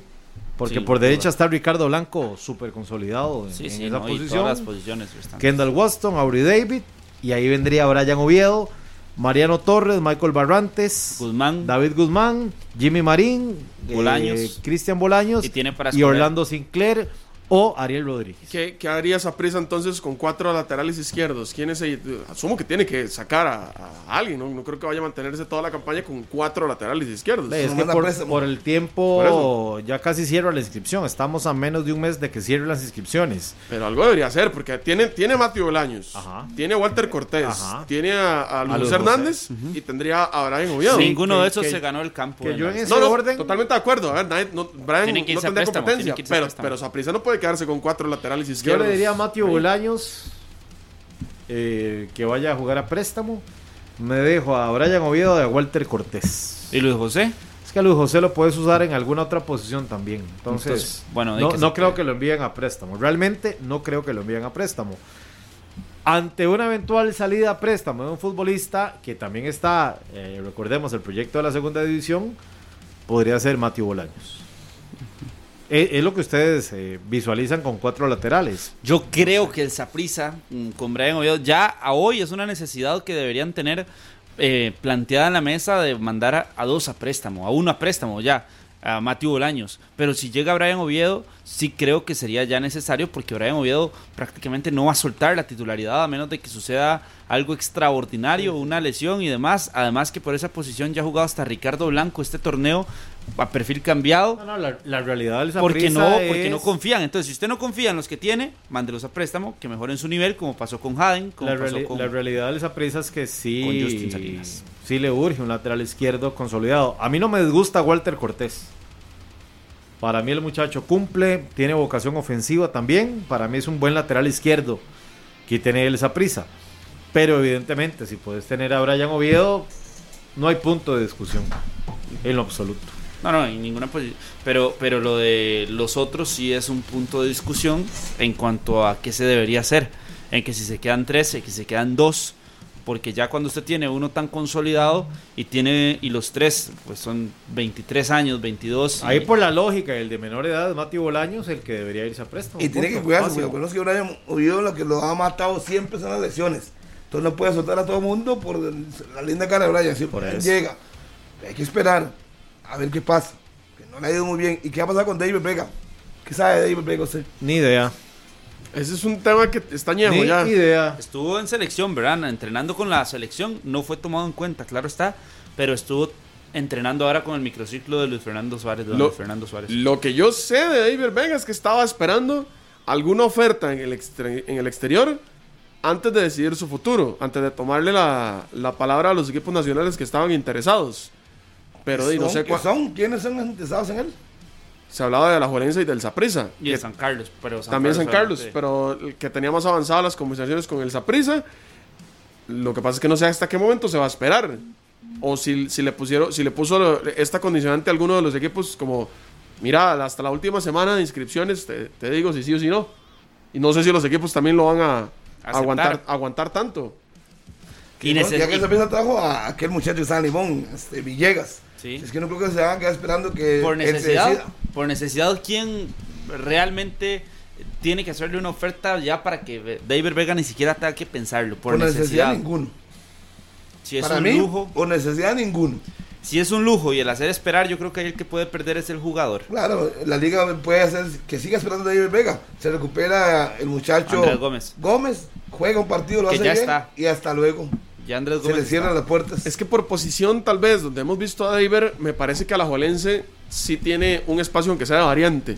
Porque de- ¿Quién? luego, luego de la salida de Montenegro, lo que ha hecho Alajuelense es eh, que a veces juega, te, te juega por ahí eh, Carlos Mora, a veces te juega por ahí el jovencito Aaron Suárez. Aaron Suárez. Usted dice Andrés, usted dice Andrés Gómez. No sabemos cómo va a perder la lesión, pero usted lo hizo antes de eso. Sí, es Por eso, por eso le estoy diciendo que por necesidad ha tenido que poner a, a- a jugar a futbolistas ahí, porque a lo está utilizando más hacia el centro. A- Esa era la posición de, Jürgens. Si André Gómez va a jugar por ahí, Deiber se podría eh, convertir en la competencia de André y que y a ver que el que esté mejor que juegue. El Saprissa, por otro lado, ya tiene a Colindres, ya tiene a Jimmy Marín en esa posición. Un tercer futbolista que venga a jugar de extremo izquierdo, siento que el Saprissa no lo necesita por la cantidad de futbolistas que ya tiene. Ojo, si hablamos del nivel, porque no lo conocemos, de Deiber Vega, esa es otra historia. Que Lleida dijo en la conferencia de prensa de Alonso Martínez que el mercado prácticamente para ellos cerrado, ¿verdad? También. Entonces sería otro punto, a menos que sí hagan de, de que sea un jugador que realmente interese en, en Alajuelense y que sepan que va a marcar una diferencia, porque del último que vino de Noruega, hoy es suplente, solo tiene un partido y ha dejado pero muchísimas dudas que fue lo de Bismar Acosta en el cartaginés, que fue incluso compañero de Iber Vega allá en, en Dinamarca o en Pero- Noruega. pero y... Vamos a ver, yo creo que David tiene que, que apresurarse. Me parece Sí, que por eso, por eso le digo, eso- eso es, No, no, eso es. Yo, yo, yo entiendo. Salvo que tenga algo, digamos, bastante encaminado Pero- en Europa que tenga que Pero ¿a dónde, Harry? Que es que... Puede ser Noruega, puede ser Dinamarca, no sabemos. Pero Yo es no que, pero ¿por qué ha durado tanto? Yo sé que hay trámites, hay papeleos y, bueno, él tiene la, bueno, en, en Noruega tiene prácticamente el trámite listo, pero yo, a mí me, me- me ha costado entender la calma que ha tenido David Vega para decidir su futuro. Me explico, porque del campeonato ya arrancó, vamos fecha 7. Eh, están las eliminatorias de por medio. Si David quiere pensar en una Copa del Mundo, si quiere verse en selección Se nacional, agarró tardísimo. No, ya le agarró, ya le agarró muy- ya o sea, pasó. ya, no, ya, ya pasó. Y el bus ya, ya lleva 25 Pasajeros. kilómetros adelante y va lleno. Entonces, David tiene que tomar una decisión ya. O San Carlos, su tierra, su cercanía con la familia, o el Deportivo Saprissa. Es, es- es que tiene que tomar una decisión. O si no, se va a jugar a una liga o a un equipo en Europa donde, porque mentira, y, y esto con todo respeto lo voy a decir, no creo que un equipo importante en Europa esté valorando contratar a David. Ni Noruega, ni... No. Tal vez sea por un tema económico, Minor, que, que esté esperando alguna oferta, ya sea de una segunda división. Tiene de- que ser algo económico, más. Gasman. ¿Por, ¿Por qué? Si un equipo como, no sé, en Noruega, donde él ya estuvo mucho tiempo, ya lo hubiera traído, ya lo hubiera pedido. Además, físicamente el muchacho Él está bien. En el Brand se de entrena Noruega, bien. Pasó al Valerenga. Sí. Posteriormente, y posteriormente estuvo en el Politécnica de, de Rumanía. Sí, que ahí no le fue bien. que ahí no le fue bien, es donde salió recientemente. Pero viéndolo desde ese punto de vista y más allá de lo económico, también es el punto de que él diga, ok, yo me devuelvo y no vuelvo a salir prácticamente, Ahora, ¿verdad? puede que los equipos de ahí estén agotando el tiempo, el tiempo, se va cerrando la inscripción y le dicen, David, esta es mi última oferta, firmen con Saprisa, véngase a Saprisa. Le ofrezco esto, esté cerca de la selección, esté cerca de la eliminatoria, venga, recupere el nivel, vuelva a hacer aquellas diagonales a perfil cambiado que a usted lo caracterizaron y que le dieron mucho rédito al Deportivo Saprisa, pero tome una decisión. Yo por eso les digo, a mí me extraña muchísimo. O el equipo que ya tenga la oferta le diga, Daper, ya no más, se cerró la planilla, ya Por eso. hicimos lo que teníamos que hacer, si ya usted pasa- no lo necesitamos, le quitamos la oferta, que el otro le diga, bueno, entonces le damos esto y es lo que tiene que aceptar Y tiene que agarrarlo. y que lo agarre porque ya es lo que le queda, pero sí es definitivo. Para mí tiene que decidirse si quiere protagonismo, si quiere pensar en una selección que firme en Saprisa. Que se adapte a las condiciones que tiene el Saprisa económicamente. O que firmen San El Carlos. tema, contra, el, el tema contractual, seis meses, pero que tome una decisión. Para mí debería ser Saprisa si se vuelve No. a activar. La- la- las negociaciones con David no es que estén sí, no y sí, no. O sea, al jugador ya le dijeron, si nos interesa, Estas son las Pero es que el condiciones. Saprissa llegaría a ser banca. Es que eso depende del Entonces, nivel. eso depende. tema Lo que de pasa la, es que de- ahí de no la podemos figura. discutir. Ahí no porque- podemos discutir porque no- Carlos, no, usted, lo usted conocemos. tiene una bolita de cristal. No, no, no, pero es ¿A que con lo que tiene, Para con lo que tiene enséñala. Saprissa en la titularidad, a mí me parece que es muy difícil, muy complicado que lleguen a arrebatarle la titularidad a Cristian Bolaños, por ejemplo. Pero- eso, es, ser- pero eso es ser muy Marín. atrevido, me parece que que desde Jimmy ya, ya le está diciendo, ah, eh, Dave, banca. No, pero bajo esa sed de protagonismo que usted dice con la que puede llegar, tendría que primero encargarse de tratar de ver cómo ser el que Jimmy Marín- Bola- Jimmy a Marín tiene un alto nivel. complicado. Jimmy Marín ah, viene saliendo de la enfermedad, pero fue la principal figura de los primeros partidos del Saprissa. Le estoy haciendo una, hoy, Sí, sí, le sí. estoy haciendo una bueno, pregunta. sí. Entonces, sí, Jimmy Marín tiene un alto nivel. Sí. Un alto nivel. Sí. Pero David Vega tiene un bajo que, nivel. como que ba- ¿Usted considera que es bajo el nivel de Jimmy Marín, Minor? En el campeonato fueron dos fechas y ya. Porque no. ¿qué le pasó a Jimmy Marín? Porque Sí, tuvo que dejar de jugar sí. por eso. Entonces, Estoy hablando de él y cómo volvió. en lo que ha jugado sí tuvo un alto nivel. ¿Cómo volvió? De ya, entró de suplente, Minor. Tuvo pocos minutos. No Hoy la realidad de 100%. Jimmy Marín es que no es la gran estrella como usted Ah. lo está pintando. Igual, no, no, no. Fue uno de los que empezó mejor. El ¿Por qué no Sí, sí. jugó y por qué no jugó la Copa Oro? De- por decisión del técnico. Ahí está Por Real es que es muy fácil. independientemente- Por decisión Si fuera, pero por qué llegó, pero por qué llegó, portero. pero por qué llegó al Saprissa y entró de suplente, como usted dice, está bien, digamos que sí, suplente y demás, y se encargó de ser parte de cinco goles del Saprissa de los primeros partidos, cuando el Saprissa se vio mejor. Por eso, pero Entonces tampoco venga a independientemente. decir que está en un bajo nivel porque pero, sería son los- pero es un jugador de altibajos. fatal decir eso. Pero, De no, no, viene saliendo de una situación Ok, de enfermedad, Maynor. Pero dejen, dejen a Jimmy Marín de lado. Creo que el tema no es importante ahí. ¿Cómo llega David Vega? De es toda una incógnita Exacto. gigantesca. Usted no sabe si va a llegar en su mejor nivel No y va a llegar inyectadísimo y banquea en dos partidos al titular. Y pongan la firma. ya. Porque no sabe. También- Tampoco sabemos si va a Si llegar David malísimo. Vega Y puede llegar en ese excelente nivel, estando incluso en- en, Atención. Rumanía, eh, hubiera estado eh, en Atención. selección y no estuvo. También tiene chance el Herediano. Atención, También. atención. Se encienden las alarmas. Le, le hicieron una oferta en el Herediano. Atención. Eh, pero es que volvemos a lo mismo, Harry. Póngale Aquí- una alarma a Harry McLean. Ahí, Una alarma Aquí le puedo haber hecho, aquí le puedo haber hecho una oferta a. Golfito, que no sabemos Sí, sí, qué pero, quiere esperar de Iber Vega pero para que tanto. los equipos grandes le hagan una oferta a Vega Es que porque ya, saben ya lo él, que da. ya él ha demostrado lo que tiene. Yo no sé cómo viene Claro. hoy día, pero lo que yo he visto de él es un buen jugador. Sí, porque la gran sí. mayoría de jugadores que vienen de afuera les hacen una oferta de equipo grande, equipos grandes. Sí, pero es buen jugador. Es que no vamos a discutir eso. No sé cómo vendrá él, qué está haciendo, si está entrenando con Vladimir, con la sub-20, está entrenando con San Carlos, con no sé con quién está entrenando, pero que él tiene condiciones, las tiene. Entonces, si los tres equipos importantes le hacen una oferta, él dice, sí, aquí tengo otros chances. Oiga, Atención. La alarma de Harry. la alarma de McLean. ¿Qué pasó? Eso no. Con esa David Vega también recibe oferta del Club Sport Por eso, pero es que vuelvo al punto. Teniendo tres ofertas, él puede escoger, se puede dar el lujo de decirles, espérenme. Bueno, es que eso es lo que no sabemos, porque ya se ha esperado tanto que yo no sé si el Saprissa o yo no sé si Hasta el 21 de Alajuelense. septiembre tiene tiempo. Sí, pero es que yo no sé si los equipos lo están esperando, Harry. Las Hasta ofertas 21. llegaron hace, hace meses. Para mí va Pero a yo me imagino que. Eric, dígame una cosa, dígame una cosa. usted. Si fuese un jugador. Espera, espera, espera, espera, Pues, espera, espera, deme un segundo. Eric, usted tiene tres ofertas. Y usted no lo va a decir cuando usted me- yo lo digo, tome mi oferta. Harry, vea, estoy interesado, pero dame un chance, unos 15 días, porque tengo una alternativa en Europa, Ahí quiero ver. Ahí vamos mal ya. O sea, le digo, los tres lo mismo. Y ustedes saben. Es que no fueron 15 días, Harry, ese es el problema. Bueno, yo no sé cuántos días eran, pero le estoy poniendo un ejemplo. Él me dijo, cuando le llega la oferta, él, él dice, estoy esperando una oportunidad en Azerbaiyán. Me van a pagar 10 veces lo que usted me puede pagar. Me da un chance, 15 días, para ver si se resuelve esto o no. Y ahora viene David y, por ejemplo, viene y le dice al Saprissa, ok, ya tomé la decisión, voy a hablar con ustedes. Y le digo, ok, está bien, pero ya tenemos otro muchacho más, ¿verdad? Ahora son tres con los que usted tiene que competir. No importa, me la juego. Eh, Nada más para que... esa posición la tiene más que poblada.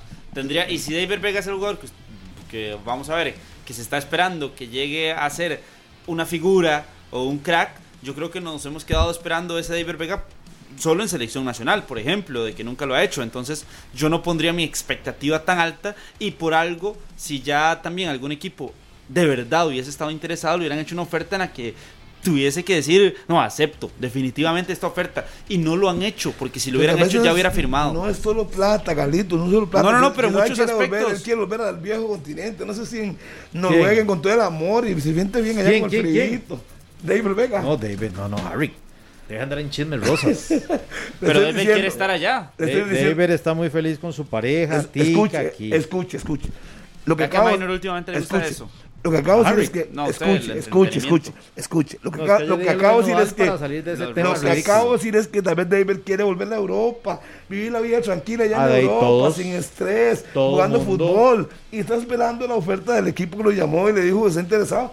Listo. Todos, todos, Harry, No, ando en todos chisme, que desearíamos tiene estar en Europa. no, yo no era nada créame. mujer, nada más de que está esperando una oportunidad en Europa, que es más lindo para él vivir en Europa. Ya, ya como supuesto- siete no, años. no, por supuesto que sí. En eso, Y por eso no ha firmado. En eso no hay discusión alguna. Si él quisiera jugar aquí, pero que pongan Ya la balanza. Harry, que pongan la balanza el David Vega futbolista, el nivel de David Vega futbolista, Exacto. a ver si le alcanza hoy, en este momento, para volver al viejo continente. muy, muy, muy simple. Que juegue seis Para meses él- aquí, Para él, trate de ir al mundial.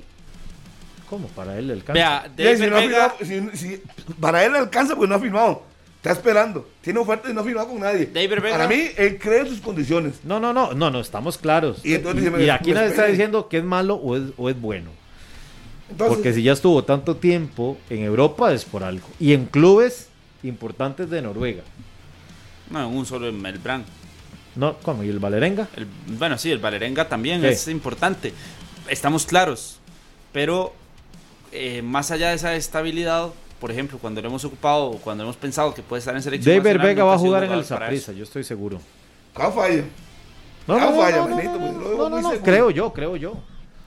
Es que, Harry, Es que bien- todo lo que usted dice aquí, la gente cree que es Bien- que lo no, no, es que 120, vi- entonces viéndolo- no firma y nos No, atacan a todos de no. 120. Diga, No, no, porque aclare, por eso, yo, yo, Solano, pienso, creo, por eso, no es una información de 120, aclaremos. por eso, yo no lo estoy dando como oficial. Yo creo que David va a jugar en el Saprissa.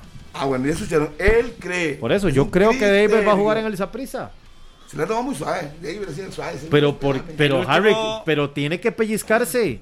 El último que regresó viene de Rumanía también, del mismo equipo de David Sí, sí, ya firmó en. ¿Noruega? No, No, Dylan Flores. Dylan, Dylan Flores, Flores. y David viene de, de Rumanía. Pero aquí vamos a ver, porque el- El ¿cuál es la moda? ¿Cuál es la moda en Costa Rica? Llega la suave. No, fecha 7, que arranca hoy, ¿verdad? Digamos que David firme con el Deportivo Saprissa a finales de semana, por ponerle un ejemplo. El discurso es, vamos a valorarlo, que se ponga a tono físico, que se adapte al equipo, que haga una mini pretemporada. Y ya son la, fe- la fecha 15 del torneo de apertura, seamos realistas. O sea, los agarró de segunda opción No, pero tienen chance. y aprovechó No, esa pero segunda opción Seamos realistas, estaría llegando fecha FIFA. 7. Dos semanas se va a comer. Bueno, por eso. No, no, pero vea, pero ni, ni- ni ha aparecido Carlos Villegas, ni ha aparecido Julen Cordero. Vamos a ver si hoy, entran, si hoy entran en convocatoria. No, pero digamos que los que llegaron eh, recientemente. Más tarde. Y ¿no? Espinosa no vino también. No, No, él hizo toda la pretemporada, Harry. No jugó solo partido. Sí, Pero sí, eso estaba, pero es que pero estaba estaba lesionado, pero hizo la pretemporada en San Carlos. Entonces, fecha 7. El tiempo pasa, la selección. Si David Vega quiere ir a una Copa del Mundo, si en su mente, No, no, si en su pensamiento, Venga. Déjelo. Tiene todo el derecho. Sí, de sí, yo lo pensarlo. dejo y lo dejo usted también soñar. Déjelo que tiene todo el derecho de pensar ir a una Copa del Mundo. Pero tiene que actuar. ¿Cómo se, cómo se va a una Copa del Mundo? Belinda. Jugando. ¿Cómo se va a una Copa del Mundo? Estando en un equipo. ¿Cómo se va a una Copa del Mundo? Siendo titular en un club. Por eso les digo, fecha 7. Mientras se adapta al equipo. Mientras llega. ¿Qué? Fecha 13.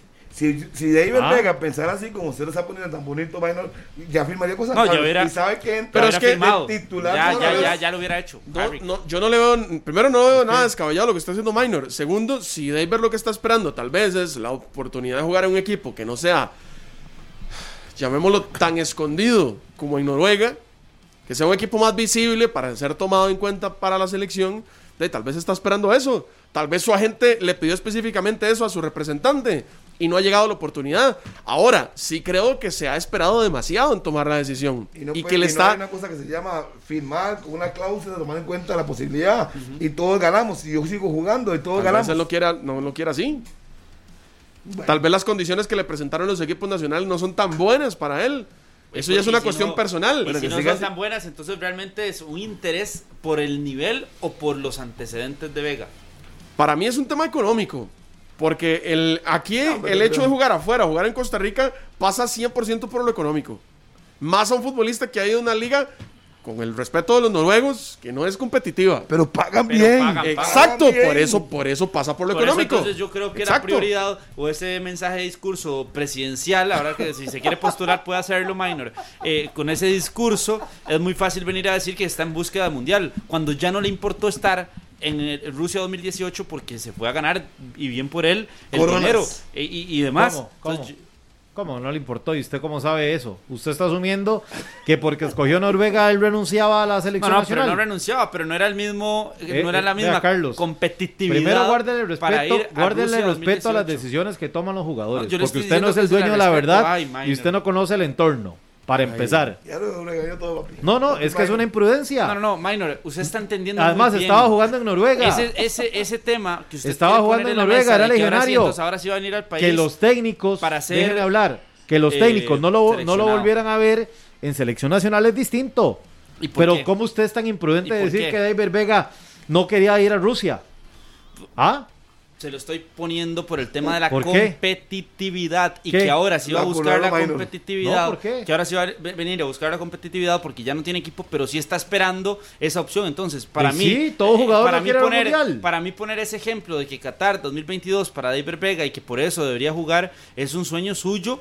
Y Mío- que sí, mío, ¿por cualquier, qué? cualquier Mío, ¿por jugador, cualquier jugador va a estar pensando estar en una. Copa del Mundo. Deje- decir eso, eso es súper súper natural, súper normal para cualquier futbolista tener el sueño Entonces cuando, de ir a una Copa del Mundo. entonces Ariel Rodríguez Pero- cuando se vino de Tailandia en el 2000, en el 2018 para intentar ir al ir a- al mundial qué es, es descabellado también. goles, llamando la atención, me acuerdo ¿Cómo? verlo aquí. ¿Y por qué eh, no fue? cada- prácticamente cada fin de semana. ¿Y por qué no fue al Mundial? de- por decisión del técnico. No, pero ¿y por qué se vino? Pero es diferente. ¿Y por qué dejó de ganar minor. mucha plata Es en Tailandia? situación. ¿Por qué dejó de ganar mucha Ajá. plata en Tailandia para venirse Eh, acá? ¿Y ese qué hizo? Se esperó dos meses para esperar otra oportunidad afuera y puso como segunda opción al Saprisa. No, ¿Por él eso? volvió, él volvió y aquí firmó y de inmediato. Y como dice Harvick, se puede aplicar una ¿Por cláusula. qué lo hizo? Pero aquí no se ha aplicado ninguna cláusula y el Y ahí no estás está cuestionando que, que- que dejó, que dejó de ganar los millones para venir acá No, porque e él sí intentar ir al mundial. Porque él sí lo hizo. David Ramírez no se vino porque también él sí para lo intentar ir al hicieron, mundial. porque eso sí lo hicieron. David Vega está esperando Ah. opciones, está esperando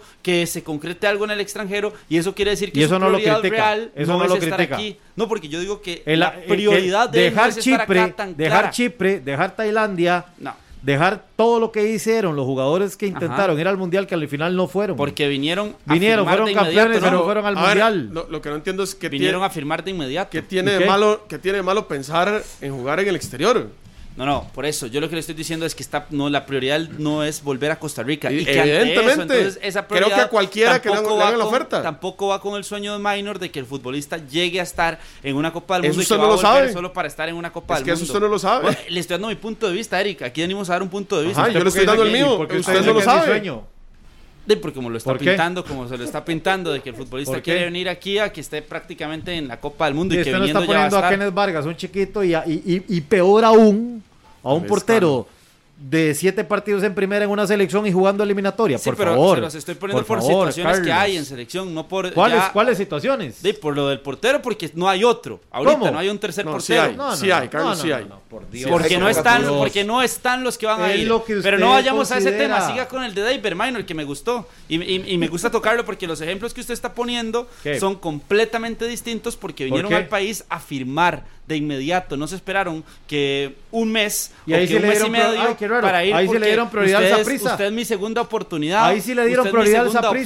Y aquí- ¿Cuántas, o- ay, Por cuántas ofertas interés, tenían? por interés. ¿Y le cuántas dieron ofertas prioridad. tenían esos Exacto, futbolistas, ¿Por qué? además? Por interés. ¿Cuántas ofertas en el exterior ese tenían? interés alrededor de David Vega no ha existido. Pero entonces, ¿cuántas ofertas? ¿Cuántas ofertas tenían? Ya hubiera estado firmado. ¿Cómo sabe? Ya hubiera estado firmado. ¿Cómo lo ¿Cuántas ofertas tenían esos futbolistas en el exterior que se, que se devolvieron? De, vaya, pregúnteselos a ellos. a Ah, qué fácil. Ay, pero Carlos, aquí venimos a dar opiniones. fácil, pero aquí venimos a dar opiniones. Es muy fácil, Eric. Usted vaya, vaya y se lo Vea pregunta qué a ellos. que es. Pero estamos viendo Vea el panorama. que Qué es. fácil es tirar, nada más. El panorama lo estamos viendo. ahí muy clarito con David Vega, por algo no ha firmado. Di, porque está buscando una opción en el extranjero. ¿Qué, ma Por eso, malo la, tiene por eso? eso la segunda opción es Costa Rica Para, para, él. cualquier futbolista en este país, la No, segunda porque- opción es Costa Rica. no. Para cualquiera, cualquiera. Usted le pone la balanza, una oferta de fútbol internacional versus una de Costa Rica y se va a ir por la internacional. Sí, no tenemos futbolistas jugando en la cuarta Ajá, división de España. ajá, pero hay, pero hay unos de esos O sea, por que usted favor. menciona que pueden tener la prioridad de jugar en el extranjero y están esperando una opción, pero firman en Costa Rica para seguir con ritmo de juego y para esperar la oportunidad que pueda llegar. Y Bueno, para y si- eso. tal vez adjuntan- no quiere esperar, Para es eso que, ¿qué adjuntan cláusulas en los contratos que les permitan salir al extranjero. ¿Qué le pasó a.? Ok, estábamos hablando de David Ramírez. David Ramírez vino aquí en algún momento, firmó con una cláusula y después se marchó por esa cláusula al fútbol extranjero. Ajá, ¿y o no qué fue así. ¿Y qué le pasó después? O no fue así. ¿Cómo le costó? Tuvo que esperarse seis meses para o, volver no a jugar, fue, ¿no? o no fue así, Eric. Sí, ¿Y, Ah, y qué le pasó después? No, no, no, no. ¿Y, ¿Y qué le pasó qué después? vino? Entonces, por, por agarrarnos. Tuvo que esperarse seis meses para volver a jugar, ¿verdad? Ah, bueno, tal vez David no por quiere tema- esperarse por seis un tema meses. de qué? Por un tema de lesión también. eh, Y por un tema de contrato. Se tuvo que devolver. Además, yo insisto. ¿qué de malo tiene que el futbolista quiere esperar una oferta del extranjero? Es si es prioridad. Y sí, por supuesto. ¿Y eso qué tiene de malo? de ¿Qué que tiene está de malo? perdiendo ese Bueno, ritmo para la necesidad que se tiene. Lo que tiene de malo es que ustedes se están peleando por. David Vega y él está tranquilo ahí esperando la oportunidad clarísima. No, nadie está peleando, es que Carlos se cree el dueño de la verdad Sí, pero y- por- y, y yo se cree el dueño de las decisiones que No, toman los jugadores ay, pensando en el futuro y más pensando serio, en lo económico. Vamos a, ir, a la pausa para que mejor nos tomemos un cafecito todos. Poniendo en contra pausa. de los equipos. Una pausa, don Víctor, ya venimos. Tratándolos de Segunda- segundas segunda opciones. tan irresponsable. 10 con 50 minutos de la mañana. Gracias por continuar con 120 minutos y un gran saludo para todos los que están conectados a través del programa. Recordando que hoy regresa el fútbol de la primera división con partidos desde las 2 de la tarde. Partidos que se van a estar disputando el primero a las 2 de la tarde en el Estadio Chorotega.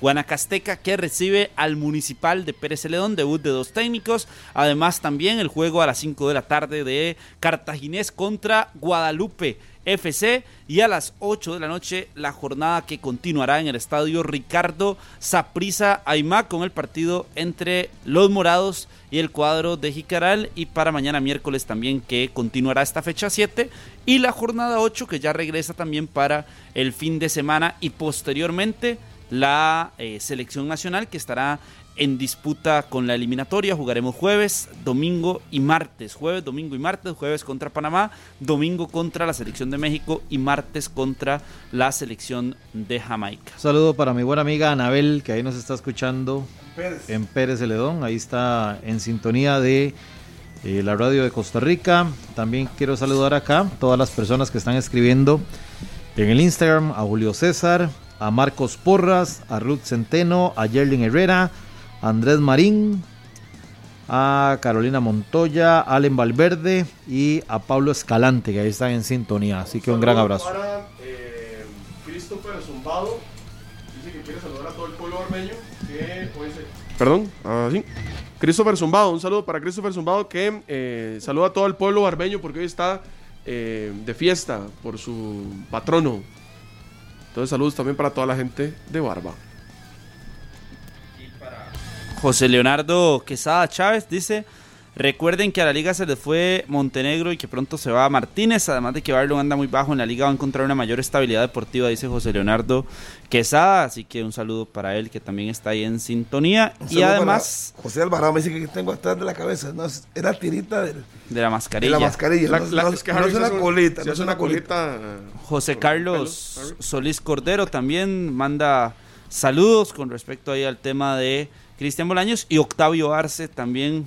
Eh, Minor usa el pretexto de la serie para traer refuerzos al Saprissa. Eso dice, eso dice el oyente. Yo solo leo lo que manda el querido oyente y un saludo para él también. Saludos para Cristian Méndez, Cristian William Méndez. Aniversario, mi amigo Cristian. 30 años. Saludos, Cristian, que la pase bien. Lo he visto bien en el a gimnasio Lidia. a, a don Cristian esposa. Williams. Sí, sí, buena persona. Y Cristian Lorimón es preocupante. ¿Qué, ¿Qué van a hacer ustedes como dirigentes del equipo? Limón, ¿qué va a pasar con ese equipo? Porque de cada jornada que pasa van perdiendo de a 3 a 0. 3-0, 3-0. Y tienen tiempo hasta el 22 de febrero para resolver el asunto en la segunda división.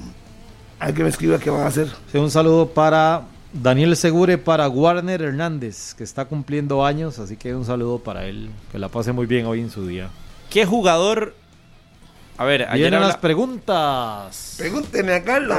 Vienen las musiquita. preguntas de Ajá, Carlos ayer- López. no, no, es que ayer hablábamos de los jugadores que no podrían faltar, pero siendo sorpresas. Ahora, ¿Qué es eso? No entendí. sí, sí, sí, que los jugadores que no podían faltar en selección nacional, pero siendo sorpresas, de los que hablamos de Manfred Ugalde, de, de Jürgen Montenegro, Para mí No, no serían sorpresas. de. Jonathan Moya. Bueno, no pero sorpresa. pensando en que no Va- han va- tenido eche tanta- para atrás y, y ajuste la Plantea, no han pregunta. tenido Mejor tanta mejor. presencia en selección nacional. La pregunta es muy clara, ¿qué jugador no, a ver, en cuanto a la formación Pregunte, pregunte. o en cuanto a la convocatoria que vaya a hacer don Luis Fernando Suárez, qué jugador definitivamente no puede faltar en la lista de campeonato nacional siendo o considerándose una sorpresa como tal No de entiendo, campeonato no entiendo. nacional? No entiendo lo de la sorpresa. No es que no es, es De que nuevo, o sea, si no- novedoso, si no puede ¿no? faltar, que sea una sorpresa. novedad, que sea novedad, que sea no, novedad. entonces no es sorpresa. Ah, ¿Cuál sería La la, sorpresa. novedad y la sorpresa en la Sí, selección sí, nacional eso, de eso. campeonato nacional? ¿Cuál sería la novedad del campeonato pregunta al nacional? revés. Ya, ya, ya. Ajá. Yo creo que ya Sorpresa. quiere- Sí, adornar mucho. Súper graciosos, súper Directo, graciosos. directo, directo. Súper graciosos todos los Directo, tres. no, es que no se entiende. Bueno, pero ¿cuál es la novedad entonces? Deja de darle tantas vueltas, porque el que se hace cantinflas es usted entonces, con tantas vueltas, señor Solano. La pregunta es muy clara. Ya, ya, ya puso el huevo. Está, Carlos, pelea- ya puso el está huevo. peleando con el espejo. Eh, No sé yo. No sé, yo. Minor no va el campeonato nacional, ayer lo reflejamos. Mire, que no me diga No que veo ninguno, la verdad. A ninguno. Esa es mi respuesta, a ninguno. No, yo quizás, digamos, el que no espero y que podría llegar es, es este Ronaldo Araya. No, no, no, no. Es que ya fue. No, pero es que yo no que lo espero. estuvo en selección. No, repito, yo no lo espero en la lista. Pero sería una Bennett. novedad. Yo no lo espero. Wilson Bennett. No, ese, ese- Wilson ese Bennett. va a Es que, estar. es que tampoco. Ese es- va a estar. Tampoco, sí, porque ya va a estar. Ya estuvo. Entonces, Carlos, bueno, ¿sabe quién? El portero del Sporting. Ah, no, súper gracioso, súper gracioso, Minor. Cada vez es más gracioso usted, señor Sí, pero Solano. usted no me está preguntando a alguien. No, no, no, está bien. El Usted- portero del Sporting. Está bien, está bien. Entonces yo diría, ¿quién es Vargas? ¿Quién es? Entonces ya echó para atrás. Usted es dice, con Gasman. su, con su Es que ya, se me acabaron los jugadores de la agencia de representaciones de Carlos Serrano. Entonces, no sé cuáles son ellos dos los que pone. José Gabriel Vargas. tienen oportunidades. José Gabriel Vargas. No, yo, yo no, No, veo ninguna sorpresa, la verdad. La verdad es que no, no veo ninguna sorpresa de campeonato nacional. No veo que un futbolista que. Sí, yo no veo ninguno tampoco. Ninguno, ninguno. Los que ya fu- que están, están. sorpresa ya estaban, ya fueron al partido de Y los, Salvador y, que, ya. y los que no han estado, que, que, bueno, o que tienen rato de no estar, no van a hacer ninguna sorpresa. Que es Moya, que es eh, Manfredo Galle. En las eliminatorias no hay sorpresas de las que busca el amigo. No, no, no. no. Novedades sí pueden haber.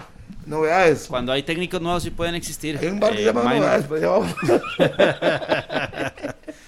En Novedades. eliminatorias. Son Bueno, 30 jugadores. para y- el inicio eh, no, no, no, no, no, no, no, no, no, no, no, es que no veo del Ni torneo siquiera- nacional. Vea, Carlos, la lista de los que ya están, los que ya conocemos, los que tienen más de 60 partidos van a estar. Le va a sobrar como 10 campitos. Y póngale que lleve a.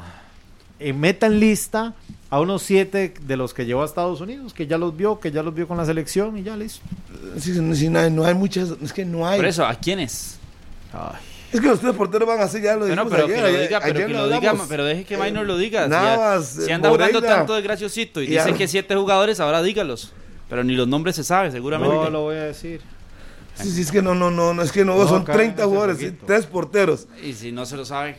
No. Vea, los defensas ya los conocemos. Ahí va a estar Waston, va a estar Duarte, va a estar Calvo, va a estar Alonso Salazar. Esa es Eh, una novedad. Bien.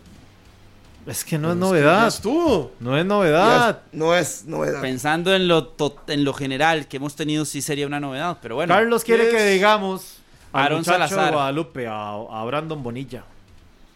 que dicho- Eso es lo que él quiere escuchar. No, no, no, entonces no, pero si, está diciendo, si está diciendo jugadores que estuvieron en esta lista, igual hay algunos que se meten en la convocatoria principal para eliminatorias. Bueno, son yo ya novedades. digo, Ya está no son. feliz. Es que no, ya jugaron, Ya ya, fueron, estuvieron en ya su fueron. convocatoria Pero es que, que, que no hayan jugado con selección no significa no- que no se sean novedades. tírate un nombre. Es que yo, yo lo que entiendo como novedad es alguien que nunca ha estado. Exacto, que no haya, estado, que no haya sido tomado en cuenta por el técnico. Víctor Murillo, el cartaginés. Bueno, Tal vez. Eso no va a pasar. Daniel Chacón. Daniel minor. Chacón. Sí, minor, sí. De Saprissa, ¿quién puede ser que Bueno, no? dígalo usted entonces. ¿Quién? Para mí sería novedad lo de Ronaldo Araya, ya lo he dicho. Es que Y- ya jugó. Es y que ya lo he llevado Matosas también. No, no, pero son novedades por situaciones, son sorpresas. Digamos que llevaran a. No son las 11. Faltan tres. Estoy buscando Eh, una ya se novedad puede ir usted. del Sporting. No, sería que llamaran a Jake Medina. Ahí uno dice, wow, ¿qué pasó aquí? Eso sí me sorprendería, pero no va a pasar eso. Ya los que están, están, no hay cama para tanta gente, van a convocar 30. Bueno, yo sí le voy a dar la respuesta a Carlos porque él hizo una pregunta en el programa y yo se la voy a contestar. Ninguno. Esa es mi respuesta.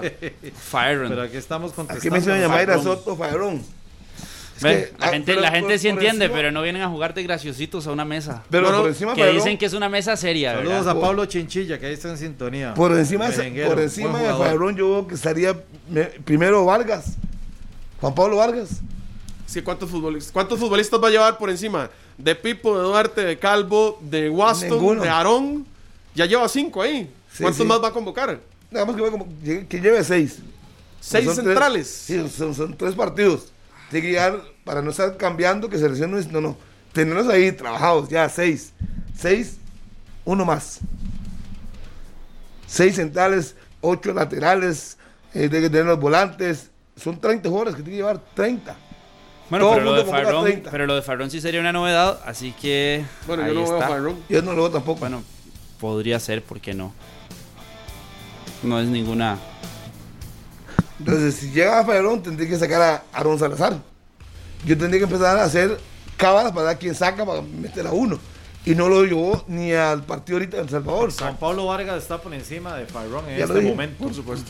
Así, digamos, viendo un central que el muchacho tiene que, tiene que volver a recuperar la confianza y todo es una opción para selección. A futuro. Don Minor, las 11 de la mañana nos vamos. Vamos. vamos. Nos escuchamos mañana a las 9 de la mañana. Hoy seguimos al lado, me esperan 6 horas más al lado. A la, una con 45 minutos arrancamos el juego eh, Guanacaste frente al Pérez.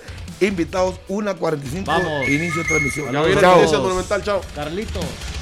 Llore, Minor. Este programa fue una producción de Radio Monumental.